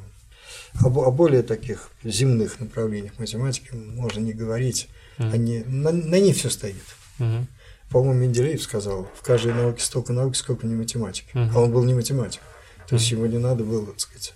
Непосредственно. Да, да, да, да, да, да. Он просто понимал, что вот, вот так оно устроено на белом свете все. Поэтому религиозность ученых это, отдельная тема для разговора, и там контрпримеров можно Миллион, вагон найти. понятно. Ну да, ну вот, например, Иван Петрович Павлов, наш знаменитый физиолог, кстати, Мгм. первый русский обладатель Нобелевской премии, Мгм. общепризнанный в мире, Мгм. и он, значит, в царское время, значит, к церковникам относился, ну, не то что негативно, но как-то он их всерьез Не воспринимал. не воспринимал. Мгм. А когда грянула революция, и произошло то, что ему тоже очень не нравилось, ну, понятно, там разруха и кровь первых лет, все такое прочее, он демонстративно э, крестился на каждую церковь, ну, хотя, ну, это просто была некая такая демонстрация проявления своего несогласия такого пассивного с тем, что происходило. Мгм. Вот. Есть очень интересная лекция Ивана Петровича Павлова, она есть в интернете. Мгм. В 1918 году в голодном Петрограде он прочел так называемую Нобелевскую лекцию. Так называемую, потому что премия была присуждена 14 лет назад. Мгм. Так вот, он просто... Это очень интересная э, такая лекция. Во-первых, там написано современное состояние дел в России послереволюционной. Оно было ужасающим, и Павлов об этом честно пишет. Мгм. И э, об отношении русских э, к науке, об отношении Мгм. людей с улицы, вот, в том числе и к ученым лекциям, и много чего. Там много написано правды, и в том числе горькой правды. Не против власти, Мгм. а вообще о том, как устроен человек, человеческое сознание, Мгм. общественная мода. И вот это все там, это очень интересная вещь. Мгм. В интернете можно найти Иван Петрович Павлов, Нобелевская лекция, 2018 год. Наберите по я думаю, выскочит. Очень интересное чтение. Мгм. Вот, так что бог с ней с религией. По- Кстати, не только у нас отношение у физиков к ней самое массе скептическое. Есть очень замечательная американская карикатура, которая мне очень нравится. Она есть в сборнике «Физики шутят». Мгм. Это было еще полвека назад издано. Мгм. Ну вот, значит, там изображен такой бог, вот, который из Ветхого Завета, Мгм. там Завсовов, по-моему, его звали. Значит, он сидит на облаке такой, благообразный мужчина, седой, лысоватый, Мгм. такой длинной хламиде. Вот. А к нему с земли летит ангел. Причем так на реактивных скоростях видно, значит, Вверх. срочные какие-то известия. Мгм. И показывая на Землю, говорит, господи, они открыли новую элементарную частицу. Как будем реагировать? И Бог говорит, добавим еще один нелинейный член в истинное уравнение единого поля. Вот, вот в этой карикатуре все отношение, ну, не наших там западных физиков к этой проблеме. Да, Ну, ну, вот надо отдать должное вещь. американцам, ну, даже не то, что отдать должное, ну, то есть они сейчас очень во многих фильмах, мультфильмах и прочем очень жестко проходятся и по образу Иисуса, Они, и понимаете, вообще. вот одно дело, когда это носит характер вот такой, знаете, пренебрежительно, ругательный. Вот я в Бога не верю, но мне очень противно слышать людей, которые вот такого рода вещами занимаются. Ну да. Э, Есть люди, ну, во-первых, не очень образованные. Может быть, люди, которых очень тяжело сложилась жизнь. И для них эта вера, может быть, то немногое, что осталось. Ну, Ну, зачем, настоящий, зачем да. над этим издеваться? Ну да, Зачем? да. Ну вот э, в одной из передач как-то слышал историю о том, как Игорь Ильинский, великий наш артист, ушел от Селда Мирхольда. Мгм. Он у Мирхольда работал, будучи молодым. Мгм. Мирхольд ставил пьесу «Клоп» Маяковского. Мгм. Ну, он был настолько великий реформатор театра, что он повелел исполнителю главной роли на сцене топтать иконы. Мгм. Как бы вот, чтобы показать, насколько... Я не знаю, зачем. М, Неважно И зачем. Ленинский отказался это делать. Он сказал, что я вот это делать не буду, не объясняю почему. Мгм. И ушел от Мирхольда и больше никогда с ним дела не имел. Ну, Это очень показательный случай. Показательно. Не Да. надо глумиться. Да. Ну или вот этот недавний расстрел этой э, газетенки-то этой парижской Шарле Эбдо. Ну да. Ну да, зачем вы издеваетесь над людьми, которые ну, да. Верят. Которые верят. Ну, Мгм. Каждому свое. ну, конечно, каждому свое. Ну зачем? Тем более, что люди вроде как не, не, не какие-то там юнцы, Мгм. 15 там, 17-летние, там вроде вполне солидные люди средних лет. Это я не понимаю. Вот, э, бог с ним с Богом. Вернемся вернемся к квантовым да, частицам. квантовым частицам. Вот. И, значит, вот э, то, что планетарный атом в классической физике не может существовать, об этом знали все, кто был, как говорят сегодня, в теме. Бор, конечно, тоже знал. Но раз они догадались, что он есть, значит, нужно Нет, было... он ис- есть. Э, Вот, как говорится, знаете, вот как, вот, по-моему, у Пушкина есть замечательные строки. Мгм. Движения нет, сказал мудрец бородатый. Другой же молча стал пред ним ходить. Мгм. Ну, ну вот Понятно. оно То существует. есть оно существует, но Ну, непонятно, конечно. как описать. А, И стали искать... Вот оно устроено так, а оно противоречит классической физике. Мгм. И Бор предположил совершенно потрясающую вещь. Он предположил, что электроны в атоме есть некоторое избранное устойчивое состояние. Мгм. Им соответствуют орбиты вот определенной вполне называется, высоты. Мгм. Это была гениальная догадка. Тогда для этого основания это особых, честно говоря, не было. А была вот эта формула, которая описывает оптический спектр атома водорода. Вот там Ридберг и спектроскописты, там Лайман, Бальмер, вот эти. Они получили эти формулы экспериментально, Мгм. если обрабатывать эксперимент. Но больше не было ничего. И Нильс Бор, совершенно молодой тогда человек, он родился в 1885 году, Мгм. то есть те поры ему было а вот 26 лет, как Эйнштейну, когда он свои работы сделал. Вот. Он предположил, что по каким-то таинственным причинам электрон выбирает вот эти орбиты, а находясь на этих орбитах, он не излучает. Мгм. Почему? Потом разберемся. Мгм. Вот давайте предположим. Мгм. И предположив это, он, значит, используя классические уравнения механики, Мгм. смог показать, что если вот считать, что атом излучает не когда электрон вот по этим орбитам крутится, а когда он переходит с одной на другую, орбиты на орбиту. да, Мгм. тогда получается как раз те формулы, которые у есть. Мгм. Он смог получить вот эти вот энергетические уровни путем такого математического анализа в рамках классической механики. Он добавил туда лишь так называемый квантовый постулат. Мгм. Вот это была гениальная догадка. То есть вот получается такая следующая история, да, что есть в серединке атом, вокруг атома Ядро. ядро, Ой, ядро, да. на, э, на по орбитам вокруг ядра на каждой из своих орбит вращаются Электроны, да. электрончики, И, и, вот на они этих могут избранных электронах, э, э, орбитах, они Орбит. не излучают. Он может там сидеть сколько угодно долго. да. и вот они могут переходить с Да. орбиты на орбиту Да. под воздействием чего бы то ни Чего бы было. то ни было. А могут и сами, если он сидит могут и высоко, есть куда вниз Спуститься, прыгать, он тогда он спустится. может и сам э, Опуститься. излучать энергию. И вот тогда он излучает энергию, и Бор э, так хорошо описал это математически, что как раз получились вот эти спектральные серии, которые были из эксперимента. Мгм. Бор написал очень, три очень подробные статьи. Их так называют, физики ну да, шутку называют Святая Троица. Значит, три статьи по объяснению... Никуда нам от Бога не уйти. Вот, да, не уйти. Вот, значит, и, э, естественно, первым, кому он об этом сообщил, был Резерфорд, который вот он вот рядом здесь, Бор сидел, его, что называется, заведение. Вот. А Резерфорд совсем не был теоретиком, хотя вот я уже случайно сказал, что описывая рассеяние альфа-частиц на пленках, Резерфорд вывел теоретическую чисто формулу, используя чисто математические методы, которые теперь во всех учебниках называются формулой Резерфорда. Он великий человек был. Вот. И он постепенно, вот Резерфорд объяснял, что вот если мы предположим, что есть вот такие устойчивые квантованные орбиты, то ваш атом выживет. Мгм. Мгм. Как Вот. отреагировал Резерфорд? Резерфорд ответил очень интересно. Он, значит, все это выслушал. Но Резерфорд был не просто начальником ВОРа тогда. Он был еще редактором э, трудов Королевского общества, основной физический журнал, сдававшийся в Англии. А это надо было печатать. Мгм. В самом, естественно, элитном престижном журнале, потому что он эпохальное достижение. Мгм. Вот. А редактор, он, как известно, во всех странах мира устроен так. Он все лишнее стремится вычеркнуть. Понятно. Ну и, а а может и не лишнее. В общем, чем короче, тем лучше. Мгм. Вот в Советском Союзе мы с этим сталкивались. Ты писал статью в журнал, ну, когда тебя критиковал рецензент за то, что ты там где-то неправильно что-то сделал или ошибся, это понятно. Но иногда редактор включался на этапе, что вот здесь можно выкинуть это, выкинуть это, выкинуть. Выкидываешь до тех пор, пока статья становится абсолютно непонятной. Mm-hmm. Как говорили американцы, почему мы не ссылаемся на русские работы? На американскую работу можно читать, а вашу надо расшифровывать. Угу.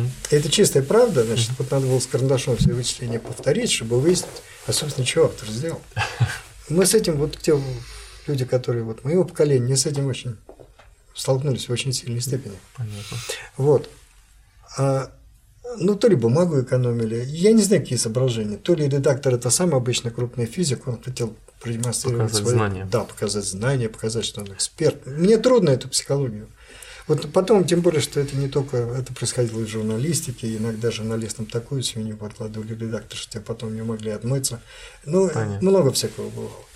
Иногда заменяли одно слово. У меня была забавная история, я написал популярную статью для нашей тиражки «Электрика» за заграничной поездки. И там редактору не понравилось слово «спектр», а фраза была такая «весь спектр политической символики». Угу. И он слово «спектр» изменил на «спект», сделав из меня дурака. Вот подпись моя. Ну да. А корректуру электрик не давал. То есть ты угу. получал номер, а там уже все напечатано, уже не поправишь. Ну, вот таких историй много. Я-то ладно, многотиражка. А mm. люди писали серьезные вещи. Mm-hmm. И, в общем, много всяких анекдотов было. Но вот Резерфорд, он, тем не менее, а статьи были очень подробные. Они mm-hmm. переведены на русский язык, они вышли mm-hmm. в сочинение. Бери и читай. Mm-hmm. И иногда даже студентам в полусерьез говорю, ребята, возьмите, почитайте. Mm-hmm. Они очень понятны, они подробно написаны. Mm-hmm. Вам это доступно. Mm-hmm. Поговорите с умным человеком, послушайте его, это очень полезно само по себе, независимо от физики. Вот. И, значит, э, он, значит, статей начал резать. А Борта, он был очень вежливый, очень скромный, очень такой интровертный. Он всегда был погружен в свои мысли, из-за этого был очень плохим лектором. Его младший брат Харальд Бор был очень известным математиком. Не такого масштаба, как Бор физиком, но Харальд Бор был прекрасным лектором.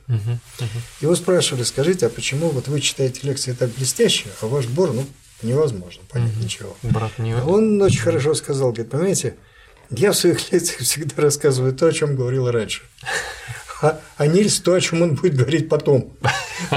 Он в ходе лекции думал, а это в ходе лекции сильно противопоказано. Не в том смысле, что ты должен как магнитофон работать, но надо рассказывать известные вещи предельно понятным образом.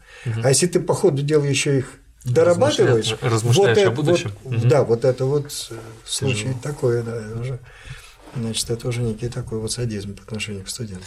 Да. Вот, значит, и Бор вот в дискуссиях с Резефордом отстоял в этих статьях каждое слово. Мальчишка mm приехал из Европы, плохо mm говорит по-английски, а тут маститый физик, лауреат Нобелевской премии, человек, который... Нужно отдать ему знает... должное, что он согласился его слушать. Вот, да. вот, вот, mm вот.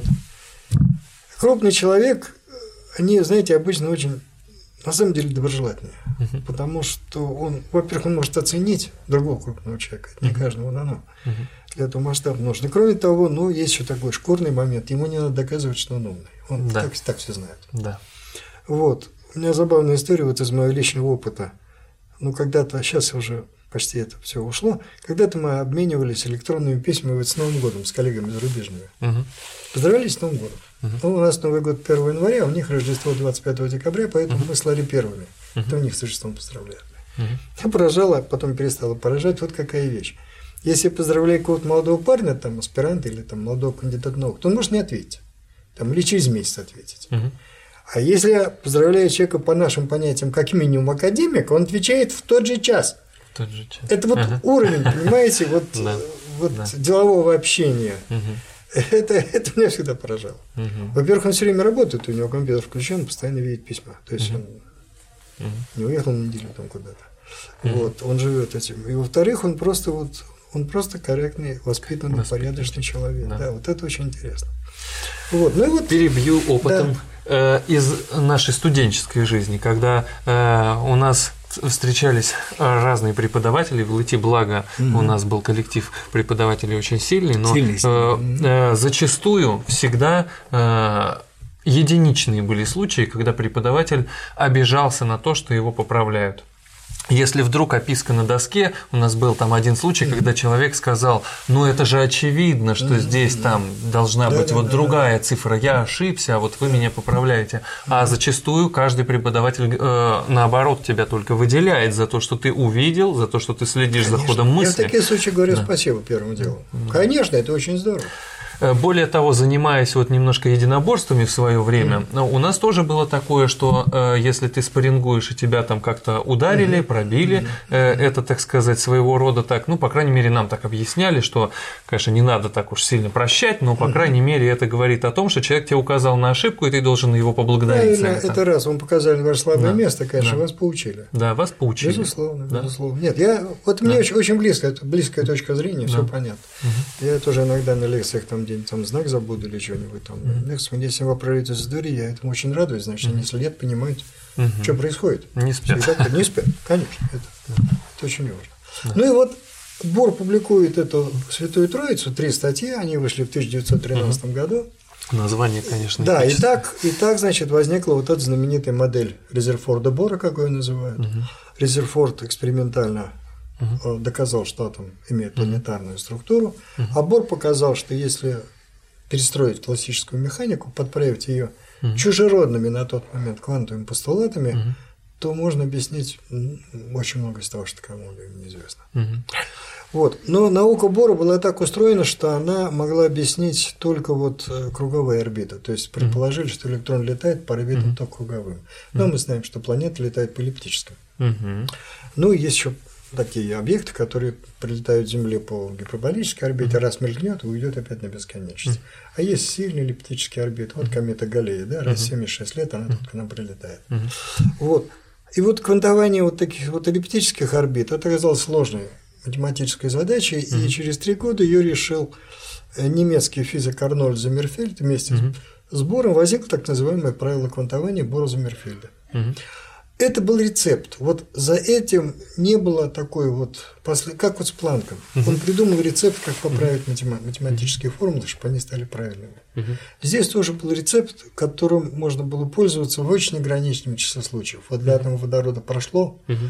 а для случая эллиптических орбит тоже там получилось кое-что приличное. Но эту науку обобщить, скажем, на там, сложные атомы, еще на что-то было просто невозможно. Uh-huh. Вот возникло то, что сегодня называется старой квантовой теорией. Угу. Она многое объяснила, и при этом ее очень эффективно в некоторых случаях использовали. Угу. Ну, например, эту старую квантовую теорию, которая там переходы, там, скачки, вот все вот это, например, очень хорошо использовал тот же Альберт Эйнштейн в 1917 году, он предсказал спонтанное излучение, угу. а заодно написал уравнения, которые сегодня лежат в основе работы лазеров угу. так называемые полуклассические уравнения. Эту деятельность Эйнштейна не часто вспоминают, но тем не менее вот это тоже угу. к нему относится. Угу. Вот. Ну и вот это все как-то приостановилось немножко, а дальше было непонятно, куда двигаться. Угу. Ну и вот где-то в начале 20-х годов, году в 22-23, Луи де Бройль, французский физик, ему в голову пришла тоже гениальная совершенно мысль, что если излучение может вести себя как частица, то из-за движения частиц вот с массой может стоять некие волновые закономерности. Угу. Он тогда уже был не молод, ему было целых 30 лет. А можно вопрос? А тогда уже зна... Э, э, было известно, что у нас э, свет явля... обладает свойствами и волны, и частицы. Вот правильно? после работы Планка, после? Планка, нет, нет, после работы Планка, Эйнштейна уже вот это было как бы известно, как бы это было принято. Более того, теория Бора показала, что свет может случаться порциями. Атом переходит с орбиты на орбиту, меняет энергию, эта энергия как раз уносится квантом света. То есть к тому времени вот квант света приобрел права гражданства, ну, по крайней мере, среди тех, кто этим занимался. Uh-huh, uh-huh. Вот. А Деброль высказал другую мысль, что э, из-за движениями частиц стоят волновые закономерности. Это не значит, что электрон ведет себя как электромагнитная волна, совсем нет. Uh-huh. Поэтому вот это понятие волновой закономерности, оно сначала очень, очень общий абстрактный характер. Uh-huh. В 1923 году Деброль публикует свою работу, uh-huh. значит, а в 24 он защищает, ну, по-нашему кандидатская, а у них там называется докторская диссертация, угу. на степень доктора философии. Луи Деброль работал в лаборатории старшего брата Мориса Деброля, который был известным физиком-экспериментатором, занимался там оптикой, так что он размышлял на эти темы, кажется, долго это самое.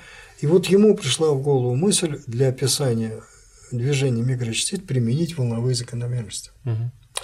Я думаю, что здесь сыграло свою роль знакомство с теорией Бора, потому что орбиты Бора стационарные были устроены так, угу. что на длине орбиты украдывалось целое число некоторых волн. Вот угу. если ввести некие абстрактные волны, угу. то кажется, что устойчивым орбитам как раз соответствует целое число этих волн. Длин волн. Как угу. бы так, стоячая волна, то есть та, угу. которая ни вправо, ни влево, которая вот такая. Ну, то есть между стенками мы имеем в виду стоячую волну, А имеется в виду ну, по кругу, я бы сказал, а так, что взяли, а. да, вот взяли вот струну, замкнули ее в кольцо и смотрим, угу. какие волны по ней могут бегать. Угу. Понятно, что если, значит, у меня а, она замкнута, то колебаться она может в виде стоячих волн, вот, вот угу. так вот, да, угу. потому что ну, когда бегает, там будет меняться фаза, и быстро все замоется. Вот, вот это, эту идею наверняка Деброль знал.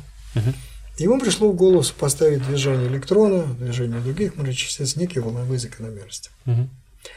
Он вывел формулу, открыл, которая связывает импульс частицы и длину волны вот этой вот, которая пока непонятно какой за ней смысл, вот этой угу. волновой э, картины, угу. которая носит пока чисто абстрактный характер, непонятно, как с ней работать, как с ней физическую информацию создавать. Угу. Но вот эта знаменитая формула P равно HK угу. соотношение Дебройля, вот угу. оно возникло тогда. Угу. Вот. И на этом языке Деброль начал объяснять кое-какие существующие тогда экспериментов. Угу. Тогда еще не было экспериментов по прямой дифракции электронов на кристаллической решетке. Они появились только через 4 года. Угу. Ну, это рассеяние, смысле, да? Это рассеяние на поверхности, угу. на монокристаллической чистой поверхности никеля при этом американские экспериментаторы Дэвисон и Джермер хотели получить совсем другие ответы, угу. а получили вот эту самую дифракционную картинку. Угу. Они-то думали, что электрон на стенке будет отражаться под углом падения, как полагается. Угу. А, оказалось, что там оказалась структура. А. Под некоторыми углами больше летит, под некоторыми меньше. Угу. Типа дифракционные решетки, дифракционные картинки. Угу. Это был 27 год. Ну и вот э, э, Деброль выполнил эту работу. И вот с этой так называемой волновой функцией, ее так назвали, это поле, значит, стали как-то так работать, но в таком, знаете, ну, полуслучайном режиме, стали применять для объяснения некоторых эффектов, то есть пользоваться инструментом, который непонятно как работает, и непонятно, там было очень много непонятного, на таком интуитивном уровне. Uh-huh. А Макс Борн, немецкий физик, который изучал рассеяние частиц, применил mm-hmm. вот эту волновую идеологию к объяснению экспериментов по рассеянию частиц mm-hmm. и, проводя соответствующие вычисления, догадался до потрясающей вещи, mm-hmm. что вот квадрат, если возвести эту функцию квадрат по модулю, да, она комплексная. Там mm-hmm. она не только она не физическая, она вообще комплексная, страшное дело. Начались сложные слова. Да, сложные слова начались. Вот, значит. В общем, он придумал простой инструмент, как из этой волны добывать физическую информацию. Оказалась потрясающая вещь. Вот эта волна показывает, где частицы бывают чаще, где реже. То есть и, еще разочек, если чуть-чуть отмотать назад, угу. то есть вот у, у нас есть э, значит э, элементарная частица, да. А у нас есть некая орбита. Не обязательно в атоме. Угу. Это может быть свободно летящая частица где угодно. И, и э, получается, мы говорим о стоячей э, волне. Если в атоме, стационарное состояние в атоме. Да. стационарное состояние, вот те боровские да. орбиты, о которых тогда это стоячая волна. И то есть как и у нас летит частичка, и мы называем да. ее полет, описываем некой функцией. Некой функцией, да, угу. некой функцией. Значит, как одно привязать к другому? Вот. Деброль предложил такой инструмент. Импульс частицы при произведению массы на скорость. Для этой волны есть обратная длина волны. Там какая-то два пи лямбда, mm-hmm. и на постоянную планку надо умножить. Вот.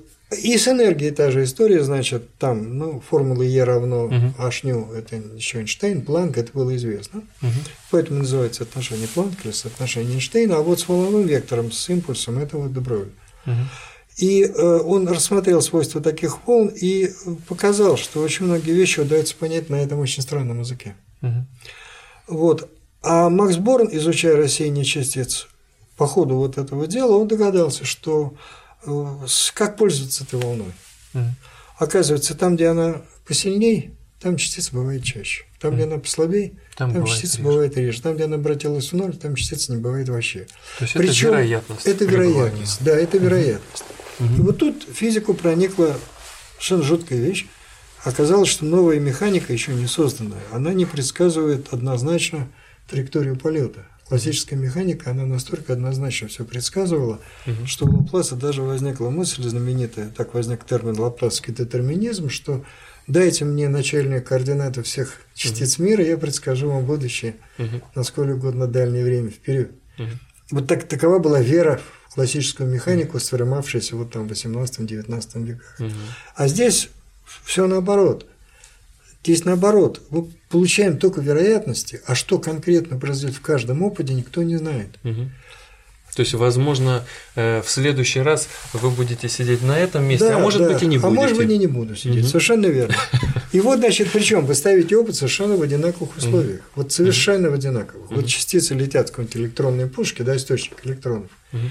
И у них у всех одинаковые начальные скорости, там все, все, все, все. А полетят они в разные места, попадая в одну и ту же точку на каком-то рассеющем центре, там, на диафрагме, на еще на чем-то. Это опыты говорили, что вот так оно и происходит, но в это было невозможно поверить, Мгм. ну, потому что, ну, ну, есть классическая физика, к ней все привыкли, ну, как же может быть, что микрочастица ну, при одних тех же условиях попадает в разные места? Мгм. Ну, первая мысль такая, плохо опыт ставим. Мгм. Значит, есть какие-то неконтролируемые вещи, мы их не видим, Мгм. а частица их чувствует, она маленькая. Мгм. Опыты ставили все лучше, а, А ситуация результат? становилась все хуже. Да, в этом смысле все достовернее становилось, что вот она летит в разные места. Мгм. Ну и э, тогда догадались вот что. Давайте сделаем опытов много и посмотрим, а что будет в среднем. И вот это оказалось, что вот средняя картинка, которая набирается из миллиардов частиц, Мгм. вот она одна и та же во всех вот опытах. То есть я ставлю второй раз, у меня опять такое же распределение. Мгм. Еще раз, вот когда я миллиард там или там миллиард миллиардов Мгм. наберу вариантов, вот тогда это дело воспроизводится. Мгм. Если я поставлю потом здесь у нас, там, или в Нью-Йорке, или в Париже, ответы будут одинаковые. Мгм. А вот скажи отдельные частицы, результат непредсказуем. Мгм. Эта вещь страшно не понравилась многим, и в их числе был Эйнштейн. Мгм. Даже наиболее крупная фигура, кто отрицал вот этот э, вариант развития, на- дальнейшего развития науки, это был Альберт Эйнштейн. Мгм. При этом он сам сыграл ключевую роль в развитии квантовой теории. Не столько квантовой механики, сколько квантовой теории, вот этой старой квантовой теории. Ну и вот, эм, э, тем не менее, э, вот попытки построить новую механику, они продолжались, их делали разные люди. Вот Деброли сходил из вот этих волн. Он не нашел уравнение, которое описывает эту волну. Он не смог построить математический фундамент. Он искал идею. А тот другой, уже очень молодой человек, которого звали Вернер Гайзенберг, опять немец, значит, он придумал свой вариант новой квантовой теории, который позволял объяснить все то, что было известно еще и вот Бором получено и так далее, и много чего другого. Он предложил описывать механику частиц на языке матриц. Вот не на языке там простых понятных функций. Мгм. Координаты как функция времени. Вот летит, я нарисую кривулю, я могу ее рассчитать. Мгм. Причем там с 18 века умеет рассчитывать на бумажке и очень точно, Мгм. не вопрос. А он зачем-то вместо физических величин ввел вот не какие-то понятные там импульс, скорость, ускорение, некоторые матрицы. Мгм. И с этими матрицами он так ловко научился работать, что получил все известные ответы. Он получил квантование энергии, получил формулу Бора для атома водорода. Все, что было на столе, он все получил. В рамках своей совершенно непонятной вот так называемой матричной механики, как ее назвали. Гейзенберг, э, существует такая легенда, думаю, что она не совсем, наверное, соответствует истине. Говорили, что Гейзенберг, вот в отличие от, скажем, Дебро или Эйнштейна, которые имели очень хорошее образование, это были очень грамотные с точки зрения математики люди, это были великие э, и математики тоже. Гейзенберг э, сам придумал матрицы, поскольку он матрицу в университете то ли не изучал, то ли пропустил. То Думаю, есть, что а, скорее всего, это легенда. То есть, скорее всего, аппарат существовал, и Аппарат- он его нет, что, пользовался. что он существовал, это точно, вопрос знал ли Гейзенберг. Но это как с Ньютоном, потребовалась новая математика, он ее построил, когда надо было законы Ну да. механики формулировать. Есть такое мнение, что Гейзенберг придумал матричное исчисление, когда ему понадобились вот такие странные объекты. Но я не знаю, это правда или нет, может быть и неправда. Мгм. Много всяких легенд. Например, журналисты страшно любят повторять, что у Эйнштейна была по математике тройка. Это глупость, потому что я видел эти Эйнштейна в его музее на стенке он висит. Там пятерки по всем предметам, кроме одного. Догадайте, какого? Э, философия. Закон Божий. Закон Божий. Это же как у Ленина. У него тоже пятерка по всем предметам, четверка по закону Божьему.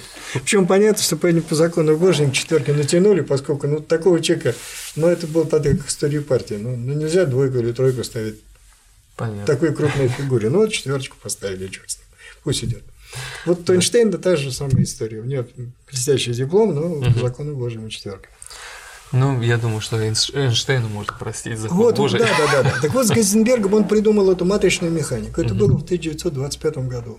Это как бы лежало в стороне вот от этой волновой картины, которая тогда внедряла в сознание Дебролем, там, Борном. И начал докладывать в разных местах Гессингене, Гейдельберге, он немецкий ученый, он, естественно, в университетские центры ездил, говорил с великими людьми, там все это предъявлял. Было страшно много, страшно интересно. А главное, это позволяло э, объяснить очень много чего. Вот исходные объекты были странными, а ответы правильными. Угу. Ясно, что за этим что-то есть. Угу. Ну и на одном из семинаров научных присутствовал великий немецкий математик Давид Гильберт, тот самый, которого проблемы Гильберта, вот 23 проблемы. Угу. Он был уже такой почтенный дедушка. Угу. Вот, он сидел на этом семинаре, Гейзенберг все рассказал, народ там таращил глаза. Вот. А Гильберт, как бы никому не обращаясь, в пространство сказал такую фразу. Знаете, молодой человек, вот я знаю по опыту своей работы, что если где-то возникают задачи о собственных числах и собственных векторах матриц, угу. то обычно за этим стоит дифференциальное уравнение в частных производных. Угу. Эту фразу никто не понял, Сейчас, скорее всего, никто не поймет. Часто все понимают, кто, как говорится, в теме, кому но, надо. но кому надо, да. Но все решили, что Давид Гильберт уже старенький совсем, mm окончательно, значит, что-то он уже не в своем мире живет, да, выжил из ума. Вот-вот. А через полгода Эрвин Шейдингер открывает дифференциальное не в частных производных, который сегодня является основным уравнением квантовой механики. А, то есть уравнение Шрёдингера. Уравнение Шрёдингера, 26 год. Mm. Вот. И первый квантовой механикой была матричная механика Гейзенберга. Угу. Ее э, преподают в университетах, но в обычном виде такой, ну, просто справка, что вот есть и такое. Угу. Она сегодня не является магистральным таким вот угу. руслом, по которому обычно угу. внедряют молодых людей квантовую механику. Угу. Но вот интересно, что в книжке Ландау Лишца «Квантовая механика» гармонический осциллятор разобран именно на матричном языке. Вот книжка каноническая, книжка каноническая, а это маятник, это угу. просто то, что угу. к напружинке. Колебательная а, система с механическая свободы. Механическая. А, я думал. Вот такая. Угу. Нет, нет, это он может быть большой, может быть маленький. Угу. Если у вас атом висит там кристаллической решетке, он маленький. Если шарик напружен. Ну, то есть большой. атом в кристаллической решетке подчиняется. То гармонический осциллятор. Только надо изучать его квантовой механикой, поскольку он маленький. Угу. Понятно. Вот, значит. И э, Гейзенберг придумал эту матричную механику, которая очень много чего объяснила, а через полгода Шейнгер написал свое уравнение, угу. которое сегодня является основным уравнением так называемой нерелятивистской квантовой механики. Угу. То есть квантовой механики небольших по сравнению с скоростью света скоростей. Угу. Вот. И вот это сегодня основное направление. И вот там фигурировала эта функция, которую ввел. Волновая. Да, волновая функция, угу. которую ввел Добровель. Угу. Было понятно теперь, что ее надо возводить в квадрат, чтобы получить вероятности, как это сообразил Макс uh-huh. Борн. Uh-huh. А Шрингер был человек по тогдашним понятиям уже очень старый, ему было чуть не 40 лет. Uh-huh. Значит, там же всю эту квантовую механику в основной этой массе мальчишки делали. Uh-huh. Ребят там лет 25-24 от роду. Хорошие мальчишки. Да, да, да, да, да. Там такой сон у гениев. Вот, кстати, они почти, за редким исключением, все они работали у Нильса, приезжали к Нильсу Буру. Uh-huh а, и какое-то время проводили его в институте, в его mm. институте. И он mm. вот их учил основам этой э, не то что квантовой механики, а квантового восприятия мира. Mm. Это шире гораздо. Mm. Вот, они там работали по несколько месяцев. Вот так возникла знаменитая школа Бора, которой лежат почти все создатели квантовой механики, за редким исключением. Mm. В школе Бора не был, по-моему, только Энрико Ферми, один из вот Ключ одна из ключевых фигур, не только уровень Ферми, статистика Ферми Дирака, угу. четырехточное взаимодействие Ферми, его фамилию можно долго вспоминать. Угу. Вот. И эм, э, причем, значит, есть очень интересный взгляд. Мне очень нравится эта точка зрения, что Шрёдингер, поскольку он был не 25, а 40, угу. Он понимал, что с крупными физиками прошлого ссориться не надо. Не в смысле, что за работу выгонят, а в том смысле, что они же тоже гениальные люди. Они же обо всем этом много думали. И вот так просто объяснять, что, ребята, вот это все на свалку истории, вот мы сейчас начнем писать бесконечный матрицу Газенберга, и наступит полное счастье. Вот так нельзя. Гизенберг э, и Шеллингер искал как бы некий паллиативный вариант, где были бы объекты, такие как матрица Газенберга, но была бы некая функция, которая удовлетворяет дифференциальному уравнению, к которому старики все привыкли. Угу. Механика дифференциального уравнения, электродинамика дифференциального уравнения, угу. гидродинамика дифференциального уравнения. Ну хорошо. Значит, а теперь будет вот для непонятной волновой функции, но тоже дифференциальное уравнение второго порядка в частных производных. И вот он как бы придумал некий такой вот компромиссный, соглашательский, такой вот коллаборационистский вариант.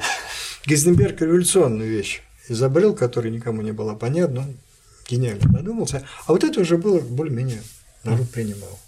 То есть получается, что вот, э, вот уравнение Шрёдингера это вот и есть э, Э, то решение, так сказать. Это которое... вот, да, это вот есть, да. Он mm-hmm. предложил mm-hmm. дифференциальное уравнение частных производных mm-hmm. для той самой волновой функции. Mm-hmm. которую придумал Дебройль и mm-hmm. проинтерпретировал да, Макс Борн. Mm-hmm. И поскольку Шиллингер был человеком очень квалифицированным, mm-hmm. он начал быстренько решать его для всех известных случаев. Я говорю mm-hmm. быстренько, потому что статью он публиковал в 26 году, через два месяца. Mm-hmm. Научную работу, да еще великую, знаете, раз в mm-hmm. два месяца, это очень хороший темп. Вот. И он перерешал и атом водорода, угу. вот тот самый осциллятор, то есть угу. систему, колебательную систему с одной степенью свободы, угу. он решал все задачи, которые были вот на повестке дня и которые допускали точные решения. Угу. И получил все ответы, которые были известны до него. То есть, получается, вот это уравнение, оно… Вот с него и э, началась квантовая механика в современном понимании этого слова. Это уравнение – основное уравнение квантовой механики. Как законы Ньютона в механике классической, как э, уравнение Максвелла в теории электромагнитного ну, поля, как уравнение на вес Стокса в гидродинамике. Вот уравнение Шеллингера в квантовой механике – это основное уравнение. Из него можно все получить. И в научном мире это все было принято. И в научном мире развернулась еще более крутая дискуссия. Значит, уравнение было. Было понятно, что и матрица Газенберга, и уравнение Шеллингера описывают невероятно много, и понятно, что это не случайно. Показано, что это великое достижение. А дискуссии были настолько горячие, что в следующем году, в 27-м, бельгийский фабрикант Сальвей, который был промышленник, богатый человек, он занимался, по-моему, каким-то химической промышленностью, mm-hmm. заработал какие-то жуткие миллионы, он э, замечательную традицию создал. Он стал создавать каждый год, созывать так называемые Сальвеевские конгрессы, их потом так стали называть. Угу. Каждый конгресс был посвящен одной проблеме в одной области, в одной из наук угу. но которая сегодня была самой горячей. Угу. Вот Сальвейский Гадрис 27 года посвящен квантовой механике. Угу. Понятно. Все бурлило, кипело и, как говорится, брызгало. Угу. Вот, значит, и вот решили собрать. Фотографии участников Сальвейского конгресса есть, ее можно найти в интернете. Там mm. всего 30-40 человек. Mm. Но там, когда вы читаете подписи, вы понимаете, что вы как минимум половину этих людей знаете mm. по учебникам, а то, mm. и, а то и 70%. Mm. Там, как говорят, что не фамилия, то имя. Понятно. Там было и все в первом ряду там и Эйнштейн, и Риверфорд, там и Ланжевен, там, ну, все великие. Лоренц, тот самый, который преобразование Лоренца. Вот. И вот он был посвящен обсуждению квантовой механики. При этом обсуждения были не просто жаркие, а они иногда приобретали форму вот не оскорблений, а издевательств, такой иронично-юмористических. Почему? А потому что вещи, которые проповедовали вот молодые, к ним я даже серьезно не, отно... не Нет, нет, к ним относились серьезно, но ну. указывали на внутреннюю противоречивость и дикость того, что говорила эта молодежь. Угу. Ну, например, принцип неопределенности Гайзенберга, который вот был объявлен в 27 году на большой аудитории. Угу. Гайзенберг объявил, что есть пары физических величин, которые в одном эксперименте нельзя смерить точно одновременно. Угу. Но это была с точки зрения классической физики глупость. Летит футбольный мяч. Я могу сказать, где он и с какой скоростью летит. А современная аппаратура, он каким-нибудь там авторегистратором, угу. я могу точно сказать, там он превышает скорость 60 км в час городского или нет. То а есть в, это очевидная вещь. А в микромире получается, а в микромире что мы этого нет. не можем Да, если я беру частицу, и у меня есть прибор, который измеряет ее положение, то если он измеряет абсолютно точно, информация о скорости пропадает полностью. Угу. Сначала считал, что потому что прибор большой, а частица маленькая. Угу. Поэтому, как бы он ни мерил, он обязательно в жизнь частицы вмешается и все испортит. Угу.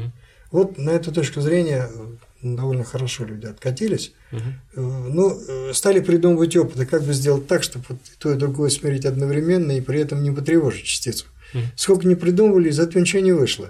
Эти вещи придумывал Эйнштейн в начале 30-х годов. Угу. Он придумывал эксперименты, которые э, в принципе неопределенности Казенберга отменяли бы, угу. то есть противоречили бы ему. И каждый раз находилась какая-то вещь, которую Эйнштейн не заметил, и Бор в своей статье отвечал, что вот потому-то, потому-то, потому-то ваше э, предложение не проходит. Угу. А Гейзенберг э, и Бор поняли это еще в 20-х годах, что вот это есть новая физика. На микроуровне природа устроена так.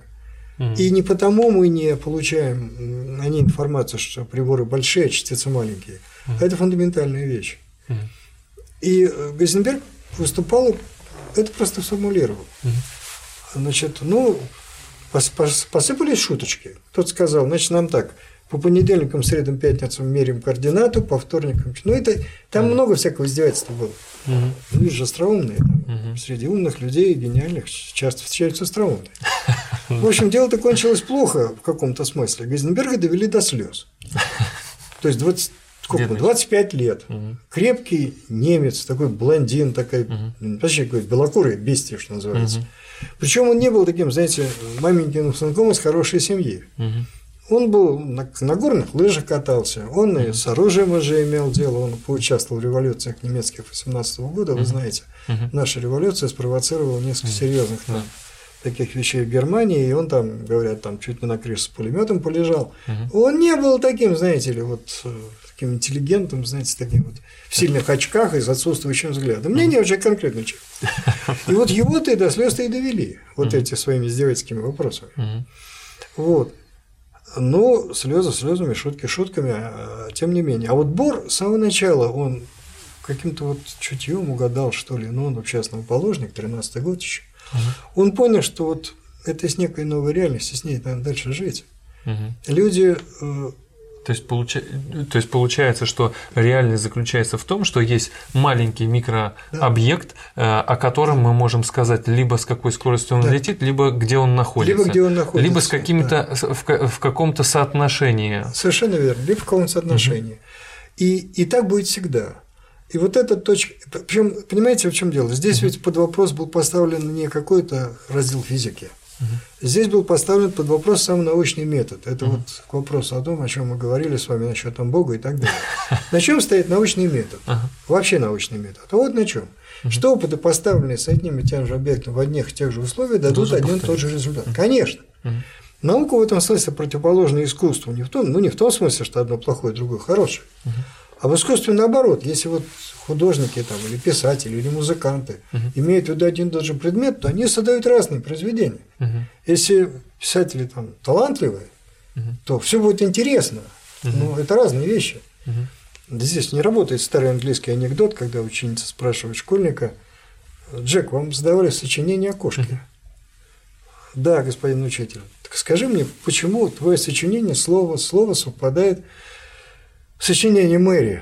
Господин учитель, мы писали про одну и ту же кошку. Вот, вот здесь это не проходит. В искусстве не совпадает, но при этом талантливое произведение, оно показывает и художник, и предмет. В науке нет. Вы ставите опыт, и если у вас другой ответ, наука кончается. Так многие лженауки, кстати, до сих пор разоблачают, там, там телепатии всякие. Ну, там ну, да. кто во что верит, опять-таки. Делается контрольный эксперимент и выясняет, там, статистику наводит. И выясняет, кто жулик, кто нет. Жулики в науке были всегда, еще вечные двигатели. Там в средние века делали люди, которые потом сами сидели в этой машине, крутили чего-то там, а царю бачки предъявляли. Вот, ну, вечный двигатель. Вечный двигатель, да. Вот, так что а тут Бор поставил под сомнение сам научный метод. Не физику, а вообще всю науку угу. когда результат отдельного эксперимента не предсказуем однозначно. Угу. То есть это предполагало ломку всего картины мира.